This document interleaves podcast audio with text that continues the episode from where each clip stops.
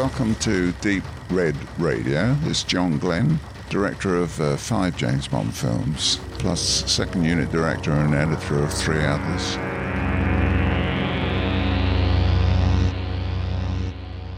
Wie immer fragen wir uns, welche Sendung ist denn jetzt? Es ist die 45. Und die bringen wir jetzt. Und wir befinden uns hier zu viert in einer netten Runde. Stefan ist da und der Tobe und ich und auch der Max nimmt irgendwo Platz. Ich sehe ihn gerade nicht, aber er ist da. Ähm, und wir beginnen mit einer wunderschönen Medienschau. In dieser Sendung wird zu hören sein, unter anderem von Julia, äh, ein, eine Einschätzung zu Rambo First Blood, äh, Stallones großer Film, äh, in dem er mitspielt. Und ich habe ja schon seit längerem ähm, ein, ein Mitbringsel bei mir zu Hause, das ich noch nicht ganz ausgewertet habe. Und zwar ist es leider nur die Hälfte eines Artikels aus einer Zeitschrift über Rambo 2. Ich will das jetzt bloß kurz anreißen. Ich würde das dann als Foto bei uns auf der Website äh, zugänglich machen. Und zwar handelt es sich um einen, äh, eine Einschätzung des Films Rambo 2, der Auftrag, in dem, ich weiß gar nicht, wie der korrekte Name war, in dem äh, Magazin der Nationalen Volksarmee. Äh, also der Film Rambo 2 war ja bekanntermaßen nicht zu sehen in der DDR, zumindest nicht in offiziellen Kinos. Ich weiß nicht, ob der Hitler, äh, Honecker das äh, privat gucken durfte, so äh, auf seinem Obersalz äh, Fichtelberg oder sowas. Äh, die haben ja privat ganz tolle Sachen getrieben, die die Bevölkerung nicht durfte, die normale.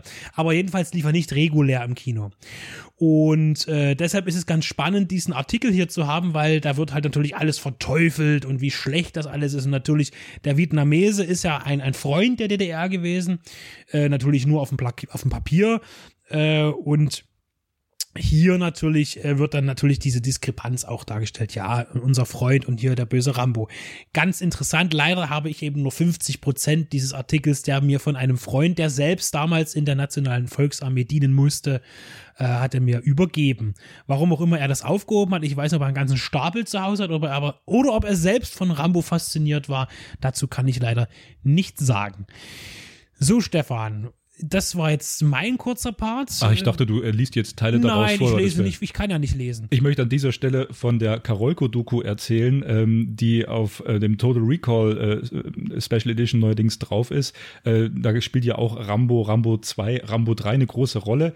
Ähm, also, wie gesagt, das ist äh, im Schnelldurchlauf 60 Minuten, ein bisschen die Karolko-Historie, wie sie Filme produziert haben. Die ist nicht allzu tiefgründig, nicht zu brillant, ähm, aber da kommt verstärkt und fast ausschließlich äh, Stallone äh, zur Sprache, natürlich auch ähm, Schwarzenegger äh, mit, mit Total Recall und Verhoeven, aber es konzentriert sich schon sehr auch auf Rambo und da wird auch über Rambo, Rambo 2, diese Entwicklung auch zu Rambo 2, Rambo 3 hin, die diese langen Produktionskosten, was ja alles gesprengt hatte an, an Budget, wie die gearbeitet haben, das wird da auch nochmal beleuchtet.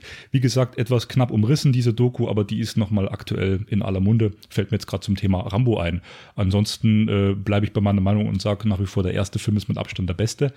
Äh, bin ich auch gespannt, was Julia sagt. Ähm, auf jeden Fall äh, bleibt da klar, dass der, der Sprung von Rambo zu Rambo 2 ist natürlich riesig, weil wird von einem dramatischen Film mit Action-Momenten zu einem Actionfilm und mit der 3 steigert es sich ja noch viel härter und Teil 3, du hast es wunderbar gesagt, ist ja auch der teuerste Film seiner Zeit gewesen. Unglaublich. Ein R-Rated-Film äh, als teuerster Film aller Zeiten zu dem Zeitpunkt äh, ist natürlich, wie wichtig das auch war, also wie, welchen Standing das hatte. Ne?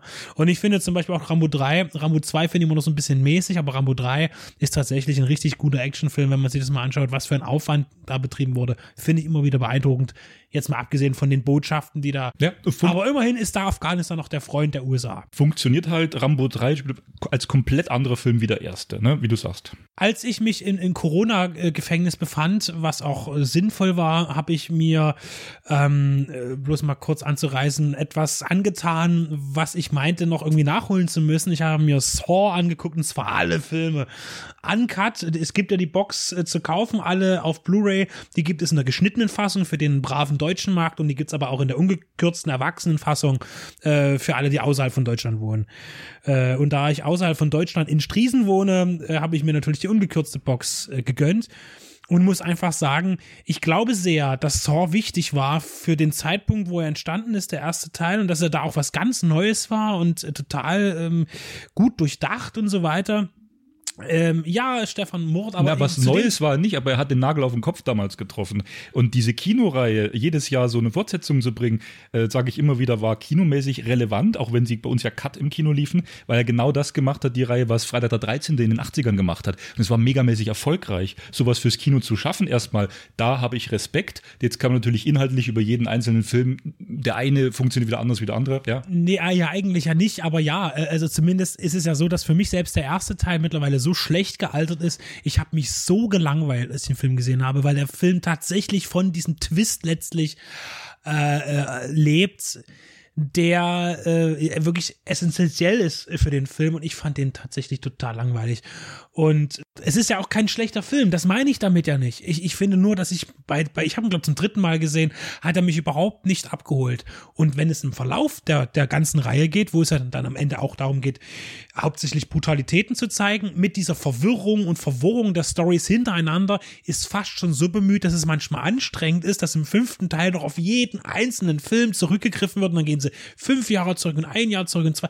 Das ist mir zu anstrengend tatsächlich bei so einem billigen Film, also inhaltlich, also mental fordernden billigen Film.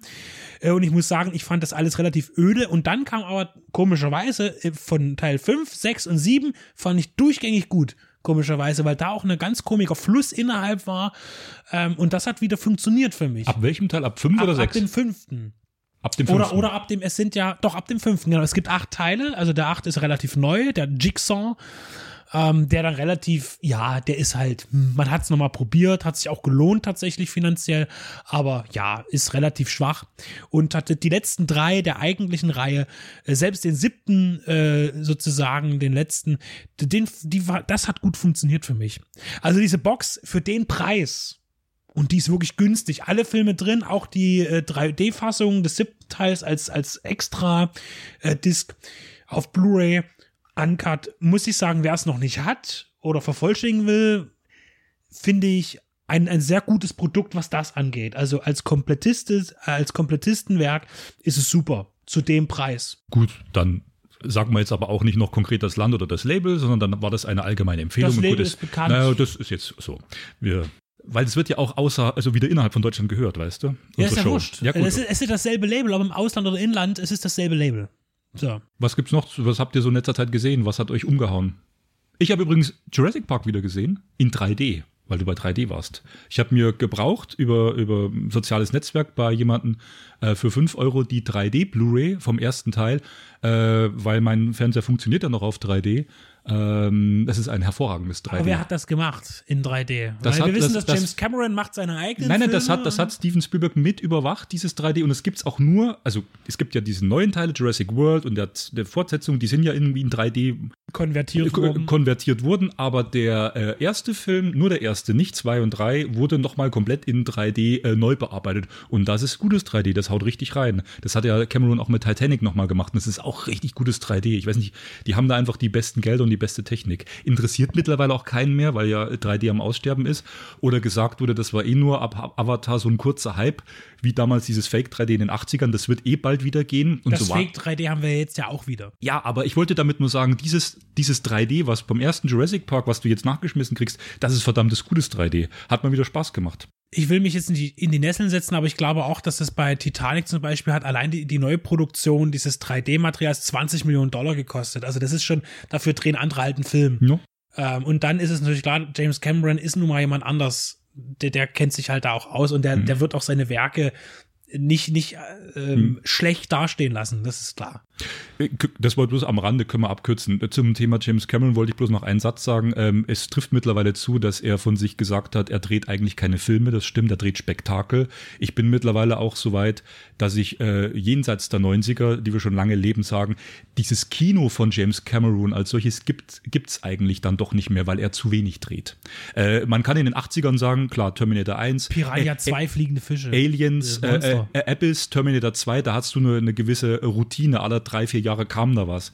Äh, und dann hat es aber immer, immer länger gedauert und ich habe jetzt auch langsam auch irgendwie keine Lust mehr auf Avatar 2 und 3.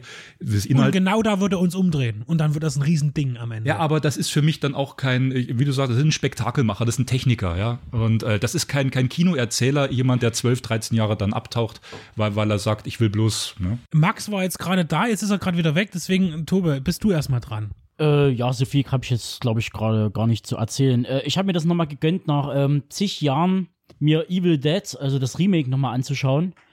Und ich bleibe bei meiner Meinung, das ist einfach wirklich nicht gut. Und das, das schockiert auch nicht. Also ich habe im Nachhinein gravierendere Splatter-Filme gesehen oder Splatter-Szenen gesehen. Das reißt, glaube ich, keinen so richtig vom, vom Hocker.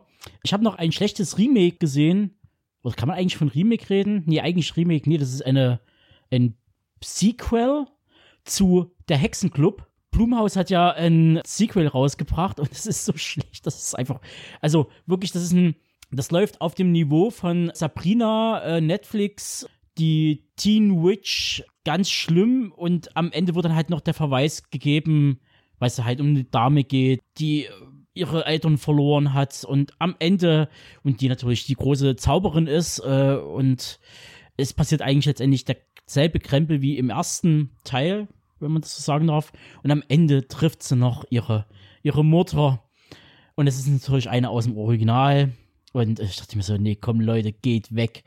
Äh, wogegen ich. Darf ich bloß noch zu ja? Blumhaus einen Satz sagen? Ähm, es wird ja gemunkelt und äh, wenn Corona vorbei ist, äh, munkeln kann er ja immer viel, der Herr Carpenter, der John Carpenter, äh, könnte ja mal wieder auch einen Film drehen, sagt er. Ich glaube, die sind ein bisschen ja mit Blumhaus in Kontakt, weil ja auch diese Neuverfilmungen ja schon über die produziert wurden. Äh, ich würde einfach mal sagen, die sollen mal zwei, drei Filme nicht drehen und mal Budget sammeln für einen, der mal wieder ein bisschen schicker aussieht. Und das könnten sie ja dem Herrn Carpenter geben. Also nicht nur fünf Millionen, sondern ein bisschen mehr. Ähm, weil die haben ja die Philosophie, es wird immer sehr, sehr billig und sehr schnell gedreht. Das hat ja mir auch Steven Kostanski letztens im Interview zu Psycho Gorman gesagt. Blommers hat die Philosophie, da wird ganz, ganz effizient gedreht. Warum? Warum? Kann man nicht mal zwei, drei Filme aussetzen und mal Budget sammeln für einen? Das, das bloß als offener Wunsch, ja weil es halt funktioniert und weil es Geld bringt. Ja, aber also irgendwann funktioniert es auch nee, nicht mehr. Der hat, der hat, jetzt nicht den künstlerischen Anspruch. Der hat dann, der sagt dann so, okay, es gibt dann so ein paar Herzensprojekte, wenn äh, jetzt das, das Klapperschlangen-Remake kommen soll, da wird Blumhaus mit dran beteiligt sein, aber da werden natürlich größere Summen fließen, weil es dann wahrscheinlich wieder eine Kooperation sein wird mit äh, anderen Filmstudios, was der Blumhaus ab und zu mal macht. Was ich mir aber noch gegönnt habe, war Dark the Dark Half, den habe ich zig Jahre nicht gesehen und der sieht tatsächlich noch gut aus. Also da war ich selber äh, ein bisschen erstaunt. Der ist besser weggekommen und es gibt ja wirklich ganz viele schlechte 90er Jahre King-Verfilmungen und das ist, zählt dann doch mit zu den besseren, aber was wahrscheinlich auch daran liegt, dass halt Romero da involviert war. Man muss natürlich sagen, äh, Abstriche machen bei den schon Computereffekten, die da reinspielen mit, wo man dann schon angefangen hat, so ein bisschen rumzuexperimentieren. Das ist nicht so ganz gut gelungen. Aber ansonsten macht ja immer noch relativ gut Spaß. Vielleicht ist der ein kleines Stück zu lang, aber. Ich wollte ähm, sagen, der hat mich äh, begeistert, weil der so intensiv ist und so spannend und auch so gut gespielt. Also Effekte hin oder her aus ja. der Zeit, der, der, der haut immer noch rein, der ist, der ist packend, der Film. Das ist ein richtig guter Film, ja. Genau. Und ansonsten, ja, gibt es jetzt eigentlich nicht viel zu berichten. Ich werde meine äh, Filmsammlung wieder ein kleines bisschen verkleinern und ich werde sie ein bisschen umbauen. Und ich habe, ähm, äh, es hätte ich beinahe gesagt, Lego, aber das darf man ja nicht mal sagen. Noppensteine, Klemmbausteine um auf den Held der Steine zu verweisen und den aktuellen Beef äh, mit Lego. Ich habe mir von Blue Bricks das große Polizeiauto zugelegt, also das Blues Brothers Ohne Lizenz! Polizeimobil natürlich mit Sirene oben drauf und allem drum und dran, Lautsprecher. Und da bin ich schon sehr gespannt drauf, wie das wird. Und ich habe mir vorbestellt, äh, im August wird es kommen, eine abgefahrene Actionfigur von Predator die ich äh, vorgeordert habe in Hamburg in der Comic Cave auf die ich mich sehr freue, auch mit dem Laserlicht drin, also äh, Ziellicht. Und ich will noch mal ganz kurz auf ähm, der Hexenclub, weil ich habe den tatsächlich vor kurzem gesehen, den, den, den, den ersten Hexenclub und bin dann, hab mal geschaut bei den bestimmten Schauspielerinnen und ich habe mir tatsächlich das erste Werk äh, von der äh, Farusa Balk angeschaut. Und zwar ist das von Disney produziert Return to Oz eine Fortsetzung eine äh, zu Der Zauberer von Oz, die, äh, ich glaube, jetzt muss ich wieder lügen, äh, spät 80er oder äh, sogar schon 90, nee, ich glaube noch spät 80er, der mich echt umgehauen hat. Tolle Effekte, wahnsinnig gute Stop-Motion-Einlagen und äh, ein richtig guter Fantasy-Film, habe ich nicht erwartet, von Walter Murch. Äh, auf Deutsch Oz, eine fantastische Welt. Gibt's äh, bei Disney auf DVD. Und jetzt, Max, äh, jetzt bist du gerade da. Ist, äh, wie wär's? Sag du mal, was war bei dir denn so los? Ja, ich will gar nicht so sehr darauf eingehen, was in den letzten Wochen bei mir film- und serientechnisch so anstand, sondern ich wollte hier die zwei, drei Minuten kurz nutzen, um nochmal auf was hinzuweisen, weil ich darum gebeten wurde und weil ich es aber auch gut finde und äh, wichtig. Es geht um einen Film, den haben der Benedikt und ich vor ziemlich genau zwei Jahren, es ist äh, krass, wie schnell die Zeit vergeht, schon besprochen, weil sowohl vor zwei Jahren als auch jetzt ein paar Tage erst die Machtergreifung Hitlers sich jährte, sprich seine Ernennung zum Kanzler am 30.01.33. Und darüber wurde bereits 2017 ein, ein Indie-Film gemacht, ganz ohne Filmförderung, ganz ohne Sender im Hintergrund, der dieses Anliegen, der diese Thematik in eine, in eigentlich nur eine Familiensituation hineinpresst. Und diese Familie an diesem Tag der Machtergreifung Hitlers zeigt und mit all diesen verschiedenen Strömungen in der Familie, mit all den verschiedenen Gedankenrichtungen, mit all den Meinungen und was es hier das Ganze natürlich noch zusätzlich anregt, dass es eine jüdische Familie ist. Ich will jetzt gar nicht so sehr viel zum Film von Florian Rehrichs mehr sagen, weil das haben Benedikt und ich schon genügend getan. Hört euch da einfach mal die Besprechung von damals an. Wir haben nicht alles super toll gefunden, aber vieles äh, ganz gut. Und jetzt, nachdem wir ja damals die Sichtung zum Kinostart hatten, kommt das Ganze ganz schön verzögert auf DVD raus. Und deswegen auch hier nochmal die Nennung. Vielen Dank nochmal an Apollo Film für das Rezensionsexemplar. Und ich will natürlich auch hier nochmal ein bisschen erwähnen, wie diese Aufbereitung ist. Und da gibt's eine Menge interessanter Extras auf dieser DVD. Neben dem Audiokommentar und so einen kleinen Featurettes und Behind the Scenes gibt's vor allen Dingen, und das hat jetzt thematisch jetzt weniger mit dem eigentlichen Thema, Nazi-Zeit in Deutschland, Judenverfolgung, Machtergreifung Hitlers zu tun, sondern es geht hier um Kurzfilme, die vor allen Dingen auch von Regisseur Florian Rehrichs vorher gemacht wurden und noch von ein paar anderen aus dem Produzentenkreis, die sehr in Richtung Genre tendieren. Also hat diese Veröffentlichung auch durchaus einen einen interessanten Aspekt für alle, die jetzt der Hauptfilm vielleicht gar nicht so sehr interessiert oder zumindest ist das noch eine, eine klassische Aufwertung. Und was ich am beeindruckendsten fand, ist eigentlich, dass da mit X-Mess on Fire auch äh, der Beitrag dabei ist vom genannten Regisseur für die December-Anthologie an Kurzfilmen, wo ich jetzt ja gar nicht weiß, wie das rechtlich so ist. Ich hoffe, das ist okay so, sonst hätte man es hoffentlich nicht veröffentlicht. Also wer einen kleinen Teil, ein 24. von December gucken will, der kann auch gleichzeitig das letzte Mal sich anschauen. Und nochmal, liebe FSK, manchmal haben wir uns ja an den Kopf gekratzt, wie ihr Filme bewertet habt in den 80er Jahren, in den 90er Jahren, was für Schnitte gefordert waren, damit die dann für ein erwachsenes Publikum freigegeben waren, damit die ab 16 freigegeben waren. Hier ist es auch sehr interessant, denn, denn der Hauptfilm zeigt in dem Sinne keine grafische Gewalt im Großen und Ganzen und ist ab 6 freigegeben. Was dann aber spannend ist, da die Kurzfilme, die hier mit drauf sind, ganz schön zu langen, aber die hat irgendwie scheinbar niemand mit angeguckt, weshalb das Gesamtprodukt weiterhin auch für Sechsjährige konsumierbar ist, wäre. Ähm, obwohl es klar bei einem Kurzfilm wie X-Mess on Fire, der auf der Death Sambot Anthologie zu sehen ist, ordentlich zur Sache geht, genau wie auf den anderen. Deswegen, also spannende Geschichte am Rande. Aber wichtiger ist natürlich hier der Film das letzte Mal mit Bruno Eiron und anderen bekannten Schauspielern oder auch Persönlichkeiten wie Bela B. Felsenheimer. Unbedingte Sichtungsempfehlung auf jeden Fall. Jetzt zurück zu euch. Dann Benedikt, erzähl uns doch mal, was in der Sendung noch zu hören ist. Ja, ähm, natürlich äh, nicht viel. Also was heißt nicht viel? Thematisch, wir haben natürlich die gleiche Sendezeit, zwei Stunden, aber wir haben einen ziemlich großen Batzen und zwar äh, ich und Max, äh, er nickt, äh, haben äh, etwas zu Karate Kids und in Verbindung zu Cobra Kai eingesprochen. Das nimmt kein Ende und es dauert halt fast eine Stunde und es ist aber tatsächlich notwendig, die Serie und die Filme miteinander zu verbinden, weil wir ja von Nameless äh, Staffel 1 und 2 von Cobra Kai als Blu-ray also zum Rezension zur Verfügung gestellt bekommen haben. Das ist ein Thema und es wird auch noch einen kleinen Ausflug ins Kriegsfilm-Gebaren äh, geben. Wir haben schon Rambo drin, es kommt noch The Outpost dazu, ein neuerer Film, der den Krieg in Afghanistan Afghanistan beleuchtet, einen bestimmten, äh, eine bestimmte Schlacht, kann man sagen, in diesem Krieg. Also ihr hört, es wird dick aufgetragen und poliert. Bis dahin.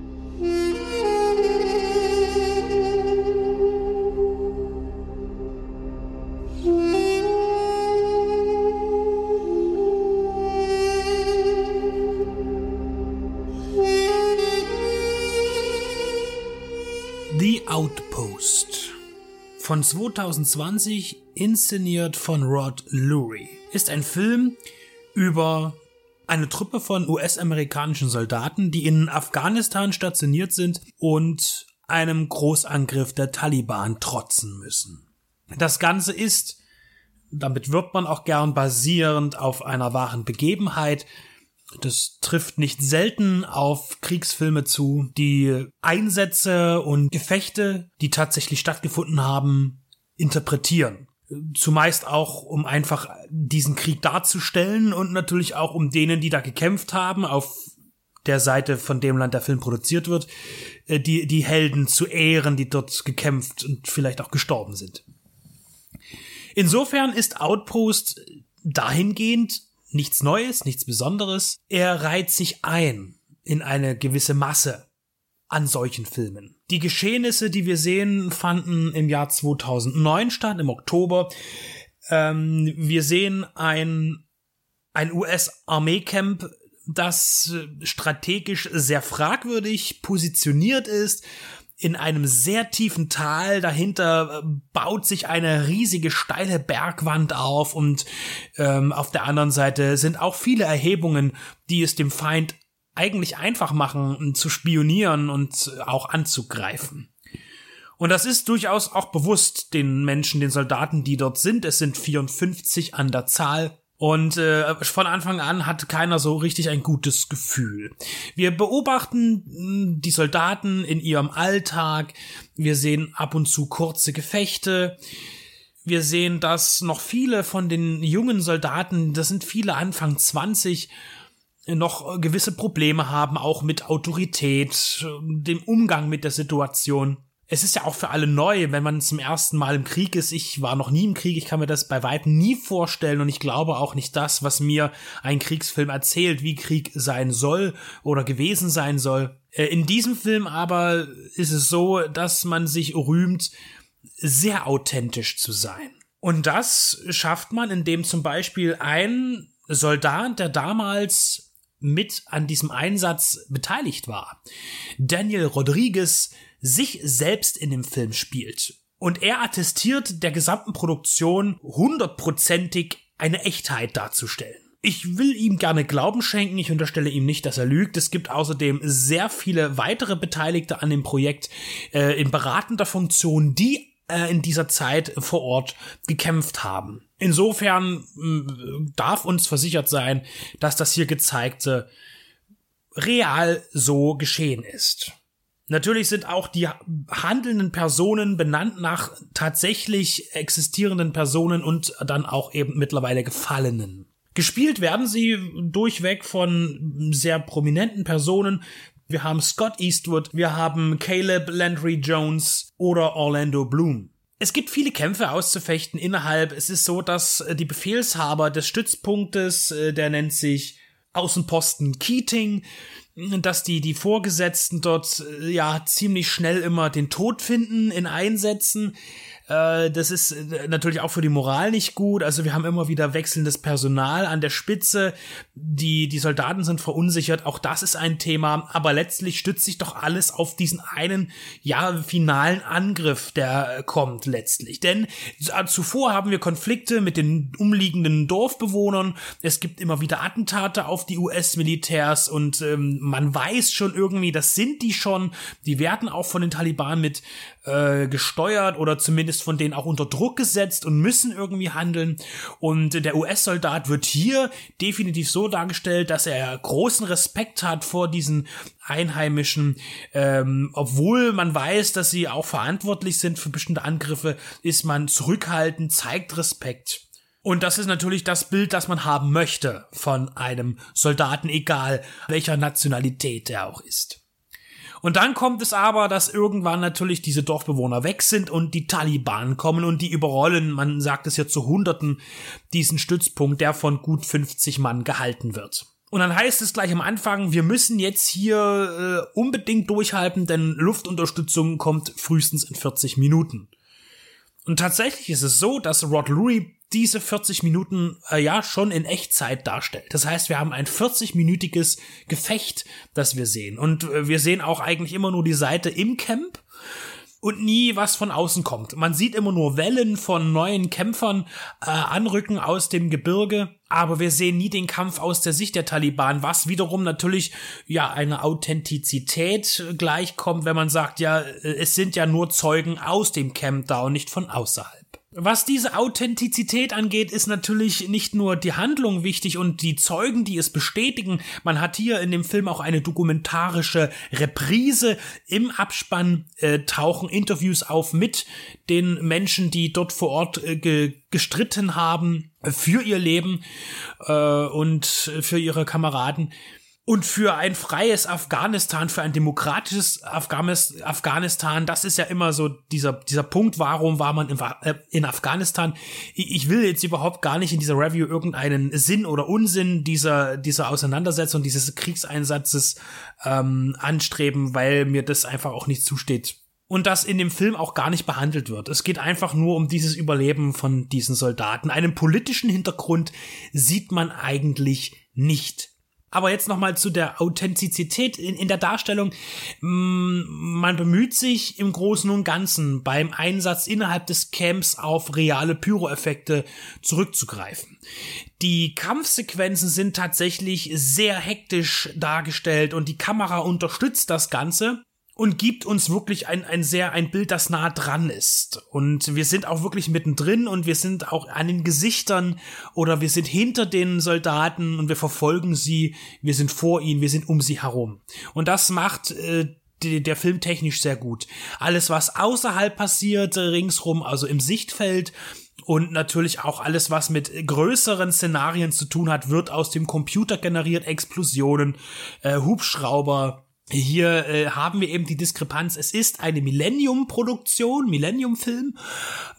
Da ist das jetzt nichts Neues, aber die speziell haben irgendwie nicht den Dreh raus, sowas tatsächlich gut umzusetzen. Der Film hat 18 Millionen Dollar wohl gekostet, wurde komplett in Bulgarien gedreht, was den Wert der 18 Millionen Dollar steigert, in dem, was man in dem Produktionsland anstellen kann für das Geld. Aber tatsächlich ist es so, dass der Film auch immer wieder sehr computerspielhafte Effekte anbietet. Und das stört mich immer immens, in diesem Film kann ich ein bisschen davon absehen, weil tatsächlich der, der, der Fokus in diesem Camp liegt und wie dort die Menschen agieren. Und tatsächlich wird es auch geschafft, all diesen vielen Menschen, also wir, wir folgen vielleicht so ein anderthalb Dutzend äh, Personen, die wir namentlich kennenlernen, wo wir ein bisschen angerissene Biografie hören, also so schnell es nur geht. Ähm, und diese sind tatsächlich äh, für uns dann auch Personen, denen wir folgen und die wir einschätzen können und die uns vielleicht sogar wichtig sind in der Handlung. Also das wird schon geschafft.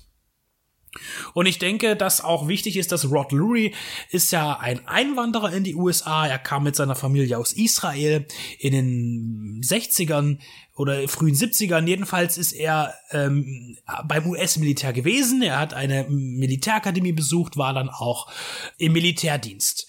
Ob er tatsächlich jetzt Gefechte miterlebt hat äh, in Ende der 80er oder Mitte der 80er, das weiß ich nicht. Aber er hat auf jeden Fall ein militärisches Verständnis und in Zusammenarbeit mit den Sachverständigen glaube ich schon, dass sie hier etwas geschaffen haben, womit zumindest äh, die, das, das Grobe ringsherum gut dargestellt ist. Rod Louis ist im, im filmischen Sektor für mich jetzt auch auf jeden Fall eine bekannte Person.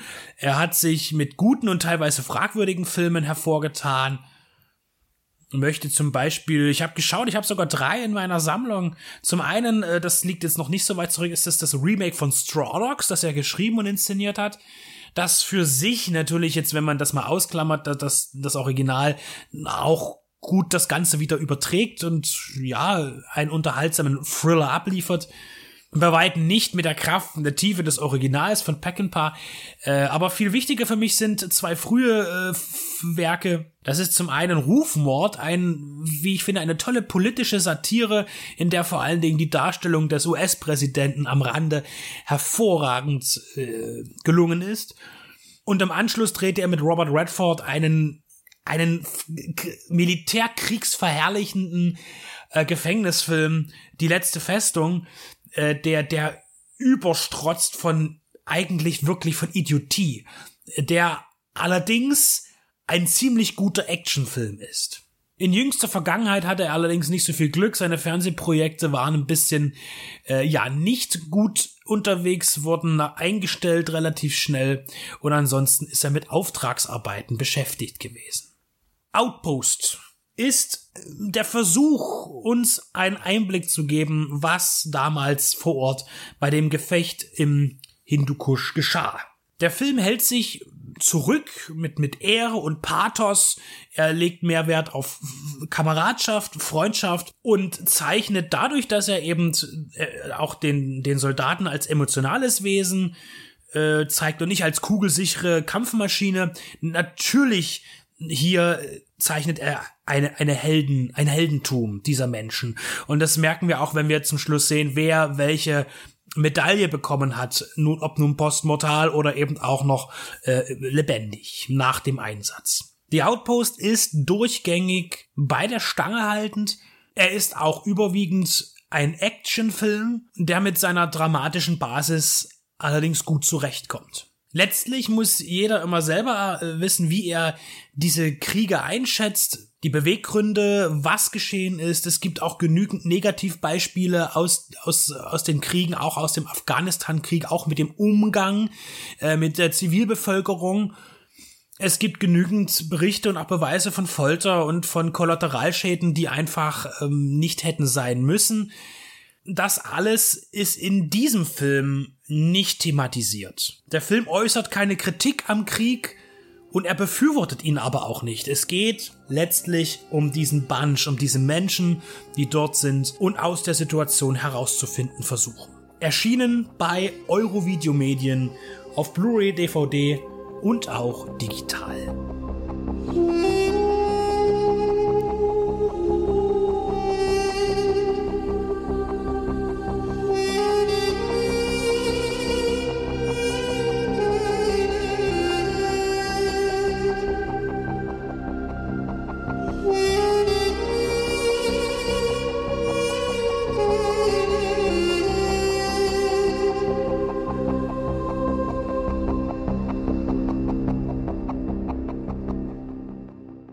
Nach Outpost bleiben wir beim Drama. Denn was passiert, wenn man den Schauplatz des Schreckens verlässt und den Krieg mit nach Hause nimmt? Diese Frage stellte sich 1972 auch David Morrell in seinem Bestseller First Blood, der wiederum zehn Jahre später durch Ted Kotcheff auf die Leinwand gebracht wurde. Die Rede ist natürlich von Rambo. Ob das Survival-Drama mit Actionnote auch bei Julia und Lisa zündet, erfahrt ihr in den kommenden 16 Minuten.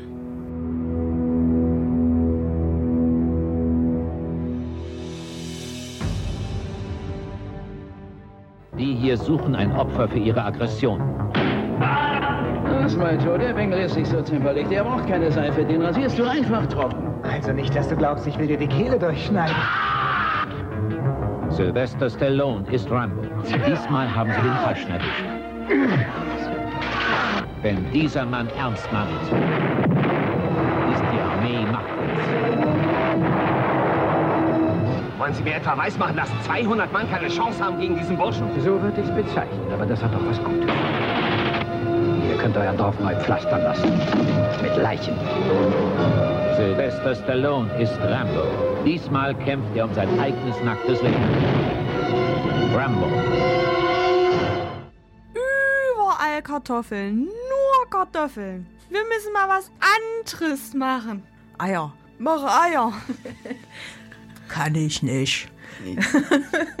Sag mal, Lisa, du bist doch gar nicht so weit weg äh, ursprünglich vom Mansfeld, oder? Ja, ein bisschen Autofahrt ist schon. Also mit dem Fahrrad kommt man nicht hin. Genau, die berühmte Elster-Clans-Parodie auf Rambo stellen wir hier mal vorne weg und wollen jetzt auch über diesen Film sprechen. Ja, über den ersten Teil zumindest. Ne? Es gibt ja mittlerweile Ja, gefühlt 20, offiziell gibt's fünf. Okay, keine Ahnung. Also an mir ist diese Reihe komplett bis jetzt vorbeigegangen. Das war immer so, irgendwann werde ich es einmal tun und diesen Film anschauen. Und das war jetzt auch ein Kumpel, der gesagt hat, jetzt, jetzt oder nie. Der Film Rambo beginnt im Grunde wie dieser Vietnamkriegsveteran Rambo zurückkehrt nach Amerika. Und zwar sind wir in Washington State oder Oregon, da oben in der Westküste im Norden Amerikas. Und er sucht quasi einen Kumpel, mit dem er zusammen gedient hat. Also offensichtlich ist das auch schon ein paar Jahre her, dieser Krieg. Der Film ist aus welchem Jahr? 1982. 82, aber der Vietnamkrieg war doch irgendwie war sehr viel früher na, zu Ende. Bis 69 ging der. Genau. Okay, also wissen wir nicht so genau, wie der zeitlich verortet ist, der Film. Auf jeden Fall schon ein bisschen nach dem Krieg. Er sucht seinen Kumpel, der aber leider verstorben ist. Und ähm, sehr fertig über diese Nachricht hm, wandert er halt so die Landstraße entlang, weiß gerade nicht so richtig, wo er als nächstes hin muss. Offensichtlich ist er ein sehr entwurzelter Mensch und da wird er von einem Polizisten oder nee, ich glaube, er ist gar kein Polizist, sondern ein Sheriff. Ich habe mir diesen Unterschied erklären lassen zwischen Sheriff und Polizist. Der Sheriff ist doch das oberste Tier von allen, ne? Und dann. Na, nee, der Sheriff ist eben kein Polizist, sondern eher sowas wie eine ähm, Security. Hm. Jedenfalls ähm, sammelt er Rambo auf und äh, bringt ihn erstmal an die Grenze zu seinem County. Mein Sheriff ist ja immer der Chef über so ein County, an die Grenze und sagt so, da drüben kannst du bleiben, ich will dich nicht in meinem County haben. Und auch dieses Gespräch, was in dem Auto geführt wird, ist sehr komisch. Rambo sagt gar nicht so besonders viel, weil er, glaube ich, auch schnackelt, dass er einfach auch nichts zu sagen hat bei diesem Sheriff, der die ganze Zeit redet und sehr dominant rüberkommt und versucht zu erklären, dass er eben da absolut nichts zu suchen hat. Ja. Und ja, aber da Rambo lässt sich das irgendwie nicht sagen und geht dann wieder zurück über die Grenze und dann geht's halt los, dass zwischen diesem Sheriff und dem Rambo so eine Art Privatkrieg ausbricht. Rambo geht in diesen nordischen Regenwald und wird immer mehr wieder zu dem Vietnamkrieger. Also er verwandelt sich auch äußerlich und führt dann halt gegen die ähm, Sheriffs seinen Privatkrieg. Dann kommt dann später noch sein ähm, von seinem Soldatenregiment. Colonel Samuel Troutman. Der kommt dann noch ins Spiel und der erklärt dann erstmal dem Sheriff, dass das einer der besten Soldaten gewesen ist im Vietnamkrieg ever, so eine Sondereinheit und der ist einfach mal unkaputtbar, aber dafür kriegt er alle anderen tot und es ist ganz schwer gegen den zu kämpfen und na na na na und so weiter und so weiter. Und ich habe erst gedacht, na cool, wenn der Colonel jetzt dabei ist, der ihn gut kennt, dann könnte der vielleicht deeskalierend wirkend, aber nein, es spitzt sich immer mehr zu und, und ja.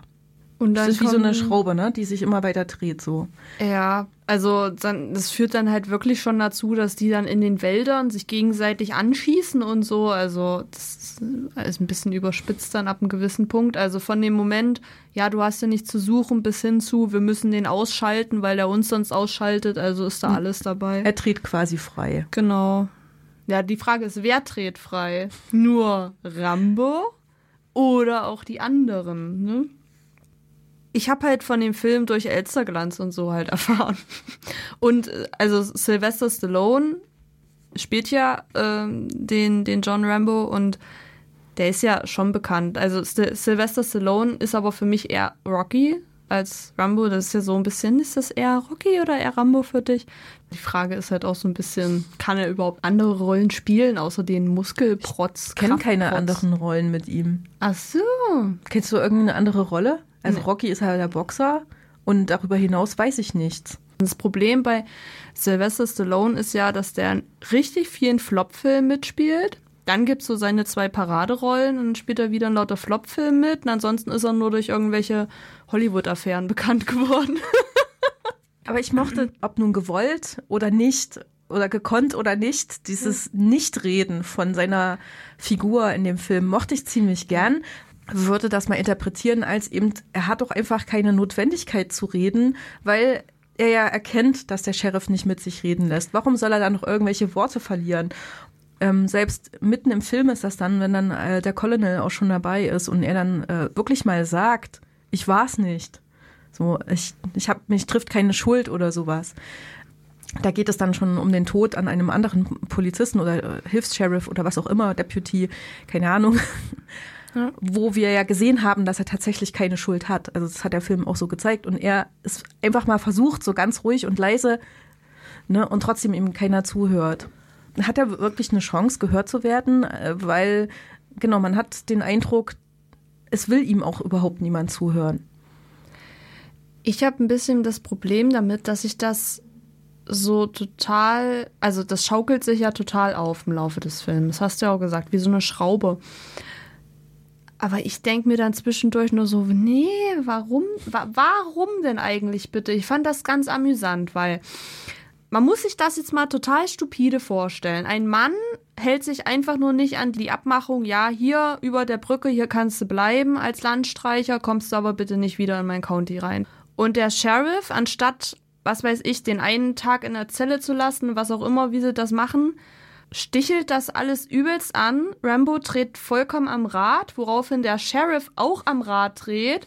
Dann jagen sie sich durch die Wälder und, und hauen sich irgendwie mit, mit irgendwelchen Waffen, die gebaut sind oder mit irgendwelchen Pistolen irgendwie gegenseitig um. Und bis die Nationalgarde und die Presse schon kommt, wo ich mir nur so denke, das ist irgendwie, ist das komisch gerade? Und ich fand das ganz amüsant, weil ein Soldat, ein Soldat von der Nationalgarde sagt dann irgendwann zwischendurch so, dass wir hier so einen Aufstand machen wegen einem Mann. Und ich dachte mir nur so, ja, schön, dass es jetzt mal jemand sagt. Ja, das stimmt, dass der Film manchmal sich selbst nicht so ernst nimmt, finde ich schon auch gut. Aber ich denke auch, dass das entscheidende Moment ist doch wirklich, dass der äh, Sheriff äh, den äh, null ernst nimmt. Also er begegnet ja. ihm halt quasi null auf Augenhöhe und das allein führt dazu, dass die Kommunikation scheitert. Und äh, ich bin voll auf Rambos Seite, nicht zu reden mit diesem Sheriff. Ich hätte auch keinen Bock, mit dem zu reden, ja. weil eben kein Reden möglich ist, weil er seine vorgefertigte Meinung hat. Und da sind wir auch eigentlich bei einem sehr aktuellen Thema, ne? dass äh, die Polizisten also dieses Framing ähm, eigentlich möglichst abstellen sollen, ne? Ja. Dass sie jemanden sehen, der aussieht wie ein Landstreicher und dann sofort steil gehen drauf. Das ist ja ein Vorurteil, ja. Ähm, was sie ja eigentlich nicht machen sollen. Eigentlich sollen ja Polizisten deeskalierend wirken. Also das ist ja so ein heutiger Anspruch. Ja. Weiß ich nicht, wie es in den 80er Jahren waren. Aber da verstehe ich total Rambo, dass er da keinen Bock drauf hat. Und dann steht er da an dieser Grenze von dem County und entscheidet sich bewusst, den Sheriff zu provozieren, indem er ihm zurückgeht. Ähm, und ich glaube, dann in dem Moment hat er wirklich Bock auf diesen Krieg. Ne? Ja. Er hat diese Wut in sich, diese Trauer, weil sein Kumpel tot ist. Und dann will er das auch eben irgendwie ausleben. Und das Einzige, was ihm zu einfällt, ist eben diesen Krieg anzuzetteln mit dem Sheriff. Und es ist vielleicht auch eine Art Frustabbau, oder? Das, das ist aber vielleicht mal interessant, weil ich bin, ich habe so das Gefühl, ich finde nicht, dass Rambo den angezettelt hat, den Krieg. Mhm. Ich sehe das anders. Er hätte doch in dem County bleiben können, in dem anderen, theoretisch. Naja, also da, das ist für mich, das war für mich erstmal nur so Provokation. Für mhm. mich ging das dann los, als die Polizisten äh, ihn in Gewahrsam genommen haben und angefangen halt den Teil schon zu foltern. Ja. Und dann hat es ja quasi Klick gemacht bei ihm und dieses ganze Trauma, was er auch hatte, halt vom, vom Vietnamkrieg, das kam ja dann hoch. Und ähm, während des Filmes, da hat er ja auch mehrmals irgendwie äh, versucht zu sagen, ja, ich habe den nicht umgebracht, ich hätte euch umbringen können, aber ich habe es nicht gemacht. Und das war ja auch von der Regie so gewollt, weil die fünf Filme nicht, aber der erste Film zumindest ist ja auch entstand durch eine Romanvorlage. Und in der Romanvorlage war äh, John Rambo durch und durch so ein richtiges, wie, wie eine Art Monster schon. Also einfach nur ein Mann, der alles zerstört haben möchte. Und hier werden ja diese Emotionen, wahrscheinlich die Kritik am Vietnamkrieg in dem Fall, bewusst mit eingebaut, dass man John Rambo gar nicht mal so richtig böse sein kann. Also nicht, nicht so, wie man es sein könnte, sondern dass er eher als Opfer dargestellt wird, als als Täter, finde ich. Na, das Thema kommt schon auch auf, ne? Er ist halt quasi diese Killermaschine, zu der wurde er ja aufgebaut, genau. im Namen des äh, Staates, diesen Krieg auch zu führen. Und er ist aber nicht integrationsfähig ähm, in diesem Land, für das er gekämpft hat. Und ich glaube, das sagt er dann am Ende ja auch. Da hat er so einen kleinen Monolog noch, ja. wo das, wo er so ein bisschen weint und das auch aus ihm rausbricht. Ähm, und da sagt er genau das, ne? Dass er eben in dem Land, für das er gekämpft hat, eigentlich nicht willkommen ist. Und darum geht's schon in dem Film. Und ich finde, das spiegelt sich sehr gut. Ich, ich mag total, dass dieser Vietnamkrieg, der ja in so einem Art von Vietnam-Dschungel, also einem südlichen Dschungel, äh, spielt. Und da kennen wir ja viele Filme auch und viele Bilder, äh, dass der reingeholt wird in diesen äh, nördlichen Regenwald von, von Oregon. Mhm. Ähm, das ist so diese Tristesse von Twin Peaks, die ich auch über alles liebe. Dieses äh, feuchte, neblige Graue und äh, diese äh, monströs großen, schattigen Bäume. Das ist so sehr mystisch und unheimlich ein bisschen und ist eine unglaublich tolle Atmosphäre für diese Geschichte, die ja den Krieg sozusagen dort in das eigene Land reinholt. Und der Krieg ist dann halt zwischen dem Outlaw und äh, den Sheriffs und Polizisten und Soldaten und Guard oder was auch immer. Äh, dieses Bild fand ich sehr, sehr interessant an dem Film. Ja. Muss ich sagen. Hat mir gut gefallen, dass du so diese Spiegelmomente dadurch bekommst. Was ich noch ganz interessant finde, ist es denn überhaupt möglich, jetzt so ein Männerbild oder, oder so ein Bild, das John Rambo gerade zeigt, könnte man so einen Film heutzutage nochmal irgendwie erstellen? Also mit genau der gleichen Intention oder ist dafür unsere Gesellschaft so ein zu, ich weiß nicht, zu aufgeklärt, sage ich mal? Aber Ich denke schon, dass die Outlaw-Geschichte schon immer noch eine große Rolle spielt. Mhm. Ähm, unsere Gesellschaft hat sich sehr krass geändert und die Frage wäre, wie würde denn so ein Outlaw heutzutage sein und gegen was würde der kämpfen? Also diese Fragen finde ich schon spannend. Und einer der Filme, die das, weiß nicht, der letzten Zeit, hast, fällt dir irgendwas ein? Irgendein Film, der das mal so ein bisschen versucht hat? Nee, deshalb nicht. Es wäre eigentlich vielleicht Joker, der dann auch total abdreht, aber der ist ja auch wieder in den 80ern situiert und da kommt dann auch wieder dieses Thema, was in Rambo ja auch schon da ist, wird dann ja wieder aufgegriffen. Ja. So offensichtlich ist es eher ein Thema aus der Zeit. Mhm. Keine Ahnung. Spannende Frage. Mir fällt auch nicht besonders viel ein. Wir sind zu Marvel verseucht, glaube ich, in letzter Zeit. Und Ja. Actionfilme gucke ich nicht so viel. Ähm, einer der bekanntesten der letzten Zeit war ja John Wick. Hast du den geguckt? Den habe ich nicht geschaut, aber ja, also man kommt ja nicht um den Film drumherum. Genau, aber da hast du ja auch diesen tief in Trauer seienden Mann, der dann auf diesen Rachefeldzug geht und zwar kompromisslos. Also ja, Keanu Reeves ist in John Wick für mich absolut kompromisslos. Also ist fast brutaler noch für mich gewesen als jetzt hier in Rambo. Ja. Was ich ganz amüsant noch fand, der, äh, der Name Rambo ist mittlerweile im Duden vertreten. Oh. und beschreibt einen vor Kraft protzenden Mann. Das fand ich, das fand ich äußerst amüsant. Also, und das hat ja auch seine Grundlage anscheinend auch auf dem Film. Ne? Ist das für dich so ein, so ein Mann so, Rambo? Also, der Klischee-Mann schon, aber so sollte für mich kein Mann sein. Ich finde ihn echt schräg, muss ich sagen. Ja, Also der scheint ja wirklich ein gutes Herz zu haben und so und eine, eine treue Seele, weil er kämpft ja treu für sein Vaterland, ähm, aber der ist echt schräg. So. Ich möchte dem ehrlich gesagt nicht begegnen wollen. Das ist so vollkommen Stereotyp, Klischee halt einfach und, und Aber was ist das dann für ein Film? Ist ja dann so für Männer, also es kommt ja nicht mal eine Frau drin vor. So. ja, Also- das genau, das ist vielleicht auch noch ganz wichtig. Keine einzige Frauenrolle, ne?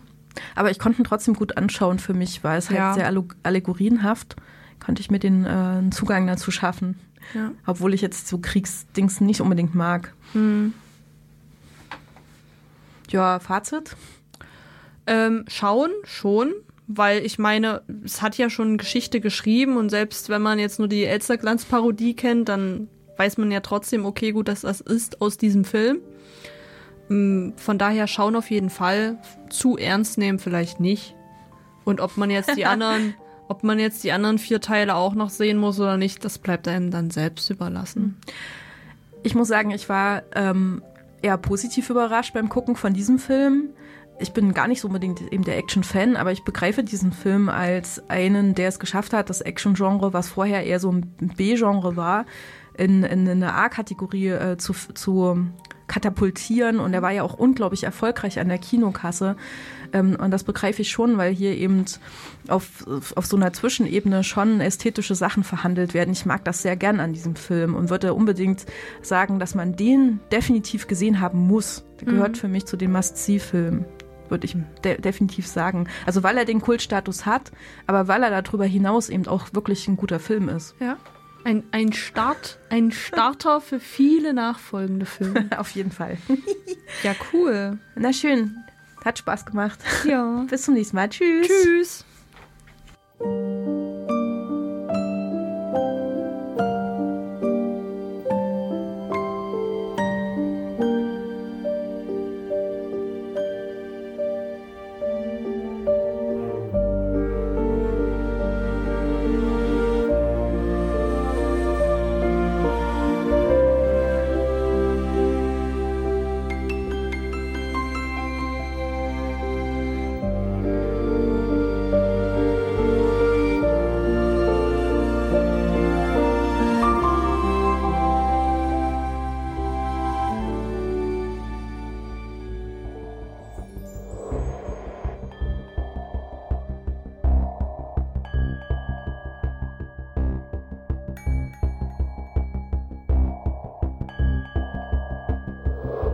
Herzlich willkommen bei Wicked Cinema, dein auditiver Filmführer durch die Welten des hammeresken Horrors, namenloser Schrecken und nervenzerfetzender Grauen. Hier auf Deep Red Radio.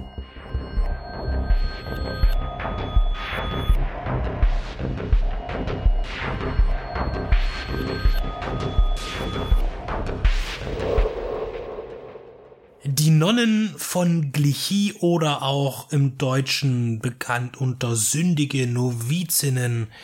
Ein Film von Jess Franco von 1973 und begegnet ist er mir schon vor langer Zeit in meiner Sammlung als Bootleg auf VHS. Kann mich an den Film nicht erinnern, in welcher Fassung er dort vorlag und ich habe ihn auch nicht mehr, denn in meiner Sammlung befinden sich keine Bootlegs mehr, noch keine Kopien. Später erschien mir der Film dann noch einmal und zwar in einem Buch Cumshots, Höhepunkte der deutschen Pornofilme, wo er eigentlich nicht wirklich hingehört, aber scheinbar brauchte man da einfach im Bereich Stoßgebete, so heißt das Kapitel, äh, ein, ein paar Filme mit Nonnen, die auch Sexualität darstellen. Da ist er abgebildet in der X-Rated-Fassung in der Nunsploitation Series Nummer 5. Und nun ist er bei Wicked Vision erhältlich als, ich nenne es jetzt einfach mal Special Edition, weil was ist ein Mediabook? Es ist eine Mediabook-Form, aber ich dachte mal gelesen zu haben, was definiert ein Mediabook? Es sollte drin sein eine DVD und eine Blu-ray des Films ist hier nicht der Fall. Es sind zwei Blu-rays, was kein Defizit ist. Es ist nur nochmal zur Erklärung, was ist ein Mediabook. Ich glaube, da gibt es verschiedene Interpretationen. Und ich denke, dass es auch notwendig ist, denn wir haben hier nicht einfach nur einen Film drauf. Nein, wir haben den Film in vier verschiedenen Schnittfassungen. Wir haben einmal die französische Langfassung mit fast zwei Stunden, die rekonstruierte deutsche Kinofassung von 85 Minuten, da sieht man schon mal, da fehlt über eine halbe Stunde. Und auf der Disc 2 haben wir eine Exportfassung mit 88 Minuten und einen Director's Cut mit 105 Minuten Laufzeit. Da kann man sich jetzt wunderbar aussuchen, welche man gucken möchte. Das war auch vorher mein Gedanke. Ich habe mich typisch als Mann, es geht immer um die Länge, äh, für die 118-minütige Fassung entschieden. Mir liegt Cover A vor, limitiert auf 444 Stück.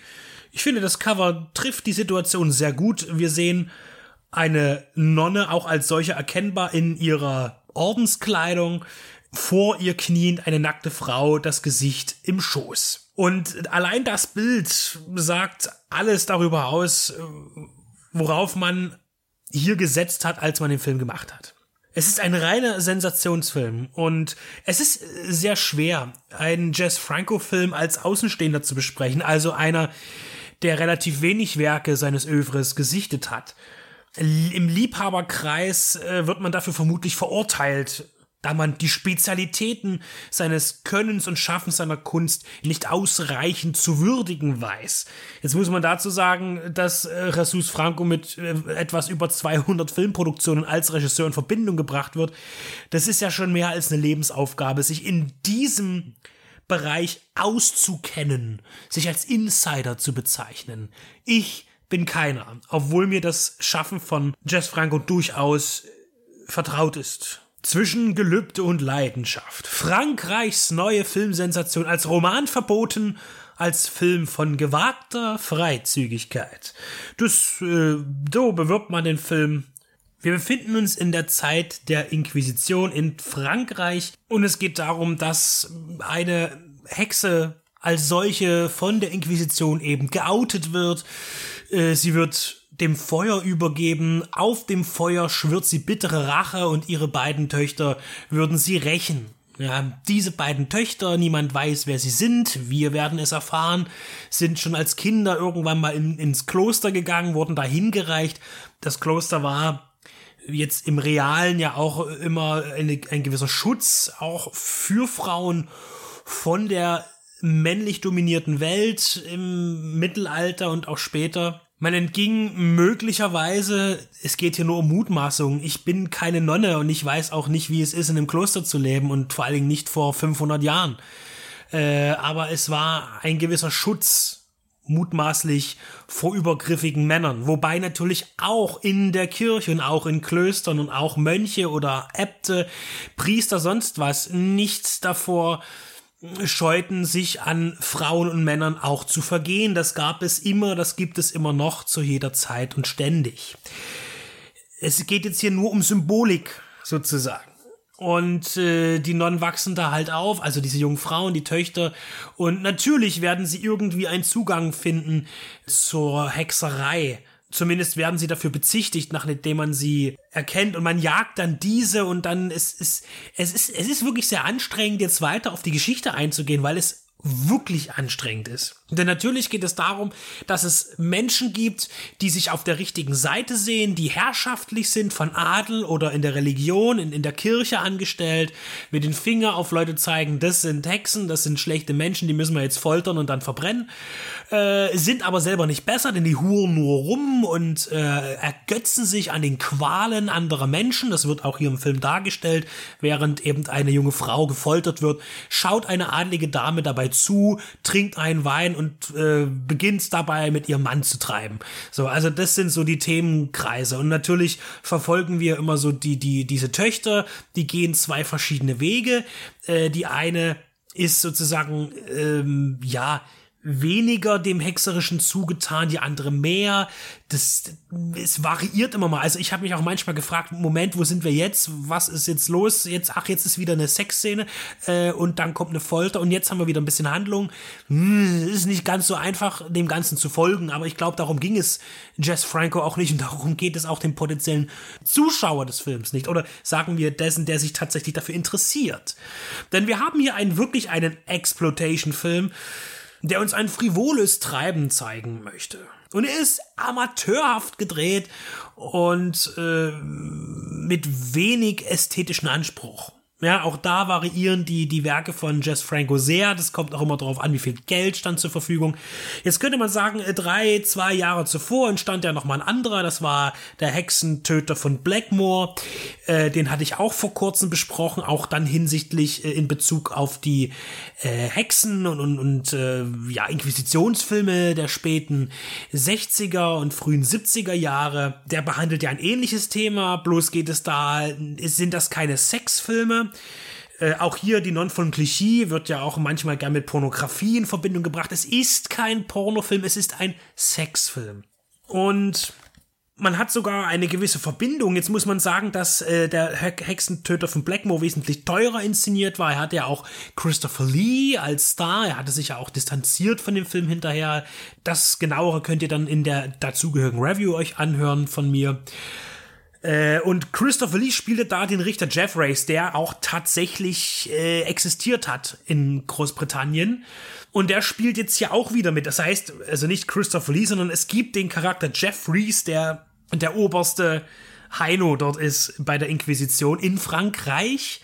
Schon wieder schwierig, ich bin kein Historiker. Äh, ich weiß auch nicht, ob das einfach nur Zufall ist äh, oder es war nicht ausreichend Namen zur Verfügung in Jess Franco seinem Hirn für diesen Film. Äh, jedenfalls könnte es sein, dass damit die gleiche Person gemeint ist. Von verschiedenen Personen gespielt. In Die Non von Klischee ist das eine Person, die aussieht wie Roy Black. So. Ähm, ja, und dann haben wir eben, es geht wirklich äh, darum, dass, dass hier auch fantastische Elemente eingefügt werden. Das heißt, äh, diese, diese Hexenquälerfilme, so Hexen bis aufs Blut gequält oder Hexenhammer, der tschechoslowakische, den ich immer noch bevorzuge in diesem Genre, und das ist der Unterschied, dass wir hier in die Non von, von Klischee, der Unterschied ist, auch fantastische Elemente haben. Die anderen, äh, diese Hexenjägerfilme sind relativ an eine Realität gebunden. Wir haben aber in die Non von Klischee halt auch fantastische Elemente, Horror-Elemente im Sinne auch von, dass ein Dämon auftritt. Es geht um Machtfantasien, äh, die Männer über Frauen haben, allerdings auch Frauen über Frauen haben. Ich, ich stelle mir dann immer so vor, was wäre gewesen, wenn man genau diesen Film gedreht hätte, aber einfach mit Mönchen. Ja, das heißt, wir sehen, wie Mönche es miteinander treiben. Äh, das hätte im Kino, glaube ich, niemanden interessiert. Nicht in der großen Masse. Und es ist ganz interessant, gerade was äh, den, die, die homophoben Menschen angeht, besonders die homophoben Männer, ähm, die sagen, wie widerlich es ist, wenn zwei Männer miteinander intim sind, äh, aber weniger etwas dagegen haben, wenn Frauen etwas miteinander haben, weil das ist ja irgendwie dann doch was anderes. Ähm, ich glaube, mit Mönchen hätte der Film nicht funktioniert, nicht im Sinne der Vermarktung und das wäre auch nach hinten losgegangen. Schließlich gibt es ja auch äh, genügend Länder, auch Deutschland, in dem ja Homosexualität per Gesetz verboten war. Auch nochmal ein spannender Punkt in Bezug auf die Zeit, wo der Film entstanden ist. Aber man sieht hier äh, Männer eher gar nicht im, im sexuellen Bezug zu Frauen, sondern man sieht Frauen mit Frauen. Und das bezieht sich auch eher darauf, dass man eben in Nahaufnahme die Scham von Frauen zeigt oder Brüste oder den Hintern, ähm, während sie beispielsweise sich befriedigen oder einfach nur wie Nonnen das so tun, nachts im Kloster nackt daliegend und einfach im Traum stöhnen, äh, ja, und sich regeln während sie schlafen. Äh, und dabei fährt die Kamera eben sehr stümperhaft auf die, äh, ja, zu begaffenden Areale. Und es gibt tatsächlich eine Sequenz, wo direkt eines äh, ein Geschlechtsverkehr zwischen einem Mann und Frau gezeigt wird. Wir sehen aber nichts. Wir sehen immer nur die Frau und ihre Brüste und da bewegt sich auch nicht viel. Und das ist eine dieser fantastischen Elemente, wo tatsächlich ein Dämon auftaucht in Strumpfhosen in Form eines Mannes und dann eine der, der jungen Damen begattet, die eine der Töchter und dann eben tatsächlich erst dann diese Dämonisierung anfängt und die Frau auch anfängt dann durch ihre sexuellen äh, Übergriffe auf andere Personen äh, diese zu Tode bringt. Sie lösen sich dann auf. Das ist ja die Strafe, die Rache der alten Hexe.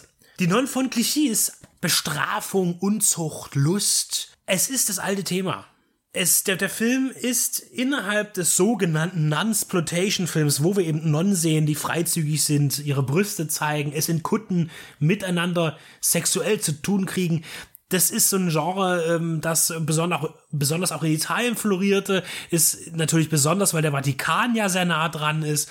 Es gab aber auch, es gab ja auch Zeiten, wo der Vatikan sehr stark eingreifen konnte in die Kultur und das in, in Zensur. Es gab aber auch lockere Zeiten. Äh, davon profitierten natürlich diese Non-Sploitation-Filme, also alles, wo Religiosität mit Sex in Verbindung gebracht wurde und natürlich das, die, die Unzucht zeigt, die ist, die ja man auch vermutet hat als Volk, die da oben, die predigen Wasser und trinken Wein und äh, ja, das ist so die, die Verstärkung, die visuelle Verstärkung dieses Vorwurfs.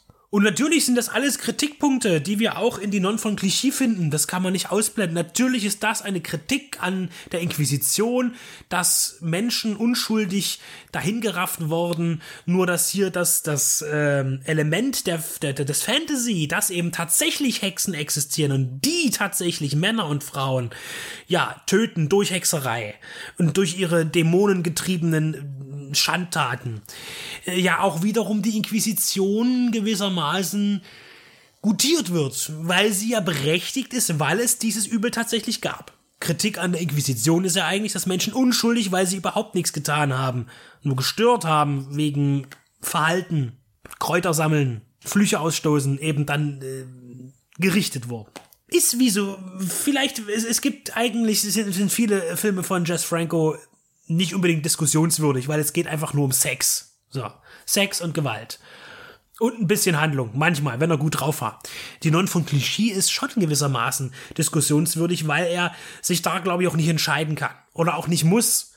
Es ist ein Unterhaltungsfilm. Jess Franco hat nicht angestrebt, behaupte ich, hier einen ernsthaften Film zu drehen, der eine Diskussion anstößt über das äh, Verhalten der katholischen Kirche im Mittelalter. Ich meine, allein der Umstand, dass die sexuellen Szenen von endloser äh, Percussion, Flöten und Gitarrenmusik begleitet wird und man ist, äh, zeigt schon, wie wenig ernsthaft man das Ganze hier aufgreifen darf vom Thema her. Und wie viel Spaß es macht, einen Jungfrauentest an Non durchzuführen.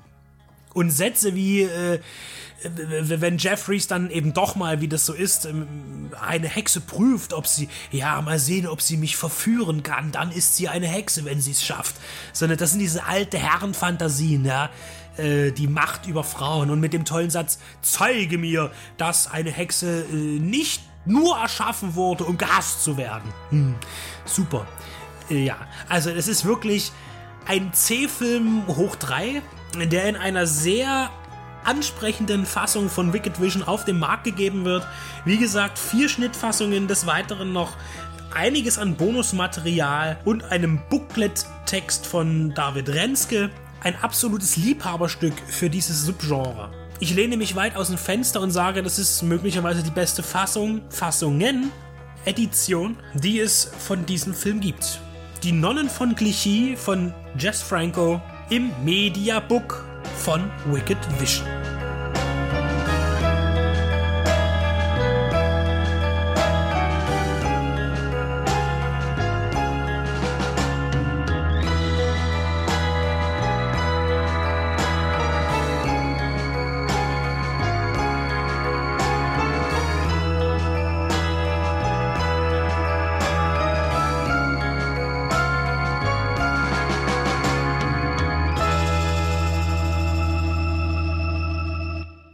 Zu guter Letzt kommen wir zum Kernstück der Show Nummer 45.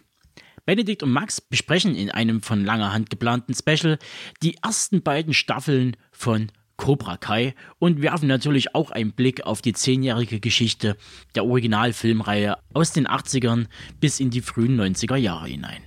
Also macht's euch gemütlich bei einer Tasse heißen Chai und genießt die kommenden 50 Minuten. Ich verabschiede mich schon mal und wünsche ein paar angenehme Tage. Passt schön auf und bleibt gesund. Bereits 1984 und die Zeit danach, als Karate Kid ins Kino kam, gab es die Vermutung unter Liebhabern dieser, dieses Films, dass gar nicht Daniel San, Daniel Russo, das Karate Kid ist, sondern tatsächlich Johnny der ja eigentlich vorerst einmal als negative Figur auftritt. Und genau dieses, diese Theorie, diese Frage, wer ist nun eigentlich der Gute gewesen damals, wie da jetzt genau man darauf kommen könnte, das werden wir dann gleich noch äh, erörtern. Äh, das, finde ich, ist so ein bisschen die Basis gewesen von der ersten Staffel zu Cobra Kai. Cobra Kai also die Fortsetzung des Franchise von Karate Kid nach der eigentlichen, ich nenne sie jetzt mal Daniel LaRusso Trilogie und plus Teil 4 mit Hilary Swank, der echt total unterirdisch ist. Und letztlich auch einem Remake, das es noch sehr viel später gab mit Jackie Chan als Mr. Miyagi-Verschnitt. Und die Serie wurde aufgegriffen, also zumindest bestellt. Ich glaube, so rum ist das von YouTube bei, ich glaube auch äh, Columbia, also dann Sony Television irgendwas. Also die Karate Kid kam ja über Columbia Pictures ins Kino äh, damals und da sind die Rechte auch heute noch geblieben. Und YouTube, wie ja alle anderen Formate auch, dann gab es irgendwie auch, Apple hat eine Serie gemacht. Es fing alle an, auf diesen Netflix, Amazon-Ding Serien zu produzieren. Und YouTube hat sich dieses Thema genommen. Äh, das ist jetzt auch nichts Unbekanntes. Mittlerweile ist die Serie bei Netflix angekommen. YouTube hatte mutmaßlich kein Interesse mehr. Und Netflix hat es bereitwillig aufgenommen und dann auch die dritte Staffel jetzt selbst produziert und die vierte ist auch in Arbeit.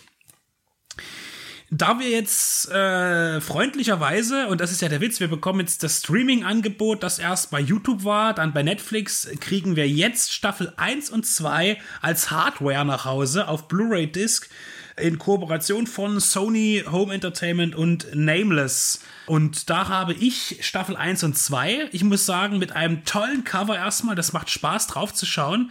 Es ist eine schlichte Amaray mit den zwei Discs drinne, mit ziemlich viel Bonusmaterial, finde ich, was ich, was man dann eben über das Streaming-Format nicht hatte wenn ich mich nicht irre. Und auch beim, erstmal generell beim Layout hat man eine einfache, schöne Sache draus gemacht. Und das ist wieder so ein Ding, da habe ich gesagt, also alleine, ganz alleine das zu besprechen, macht auch keinen großen Spaß. Deswegen hat der Max mich unterstützt, der mir jetzt gegenüber sitzt mit ungefähr 400 Kilometer Entfernung oder so. Ich glaube, so viel ist es gar nicht. Und er hat sich dann quasi, weil ich ihn darum gebeten habe, auch ein bisschen in die Materie hineingearbeitet. Er hat nochmal die drei Filme geschaut, die Basisfilme. Das ist übrigens eine Geschichte, die läuft schon seit zwei Jahren oder sowas. Ich weiß gar nicht, wann ich ja die Filme mal ausgeliehen habe auf Blu-ray. Äh, aber schön, dass es jetzt endlich klappt. Und äh, genau, zu diesem Zeitpunkt, wo wir jetzt darüber sprechen, ist die dritte Staffel bei Netflix angelaufen. Äh, wir haben alle drei Staffeln gesehen, wir haben die Filme gesehen und wir versuchen das jetzt mal irgendwie zu ordnen. Ich muss da gleich mal einschreiten. Danke für deine Einführung. Also es hat sich bei mir tatsächlich etwas gezogen. Nicht, dass ich kein Interesse gehabt hätte an der Serie, sondern dass ich mich äh, schwer tat zu motivieren, die Teile zwei und drei zu gucken, wo man aber im Nachhinein sagen muss, das war jetzt gar nicht so so schlimm. Ich gucke ja die Filme am liebsten mit meiner Freundin zusammen und da ist halt nicht immer beiden gleich nach Karate Benedikt kann das wahrscheinlich kaum nachvollziehen, wie einem nicht immer zu nach Karate sein kann. Aber genau. Und ich, und ich bin ja dann so jemand, meine Freundin sagt, lass uns die Serie anfangen, lass uns die Serie anfangen. Und ich so, nein, erst wenn wir mindestens Teil zwei und drei geguckt haben, weil das muss ja dann schon irgendwie eine Reihenfolge haben. Da bin ich ja so ein bisschen stur. Und ja, irgendwie zu Weihnachten war es dann halt erst soweit. Aber ich habe dann direkt auch noch weitergemacht, als ich vom Thema angefixt war, habe genau wie du auf Netflix dann ja, oder ich habe auf Netflix die Staffeln 1, 2 geguckt, du ja auf deiner Blu-ray und die dritte haben wir dann beide auf Netflix gesehen.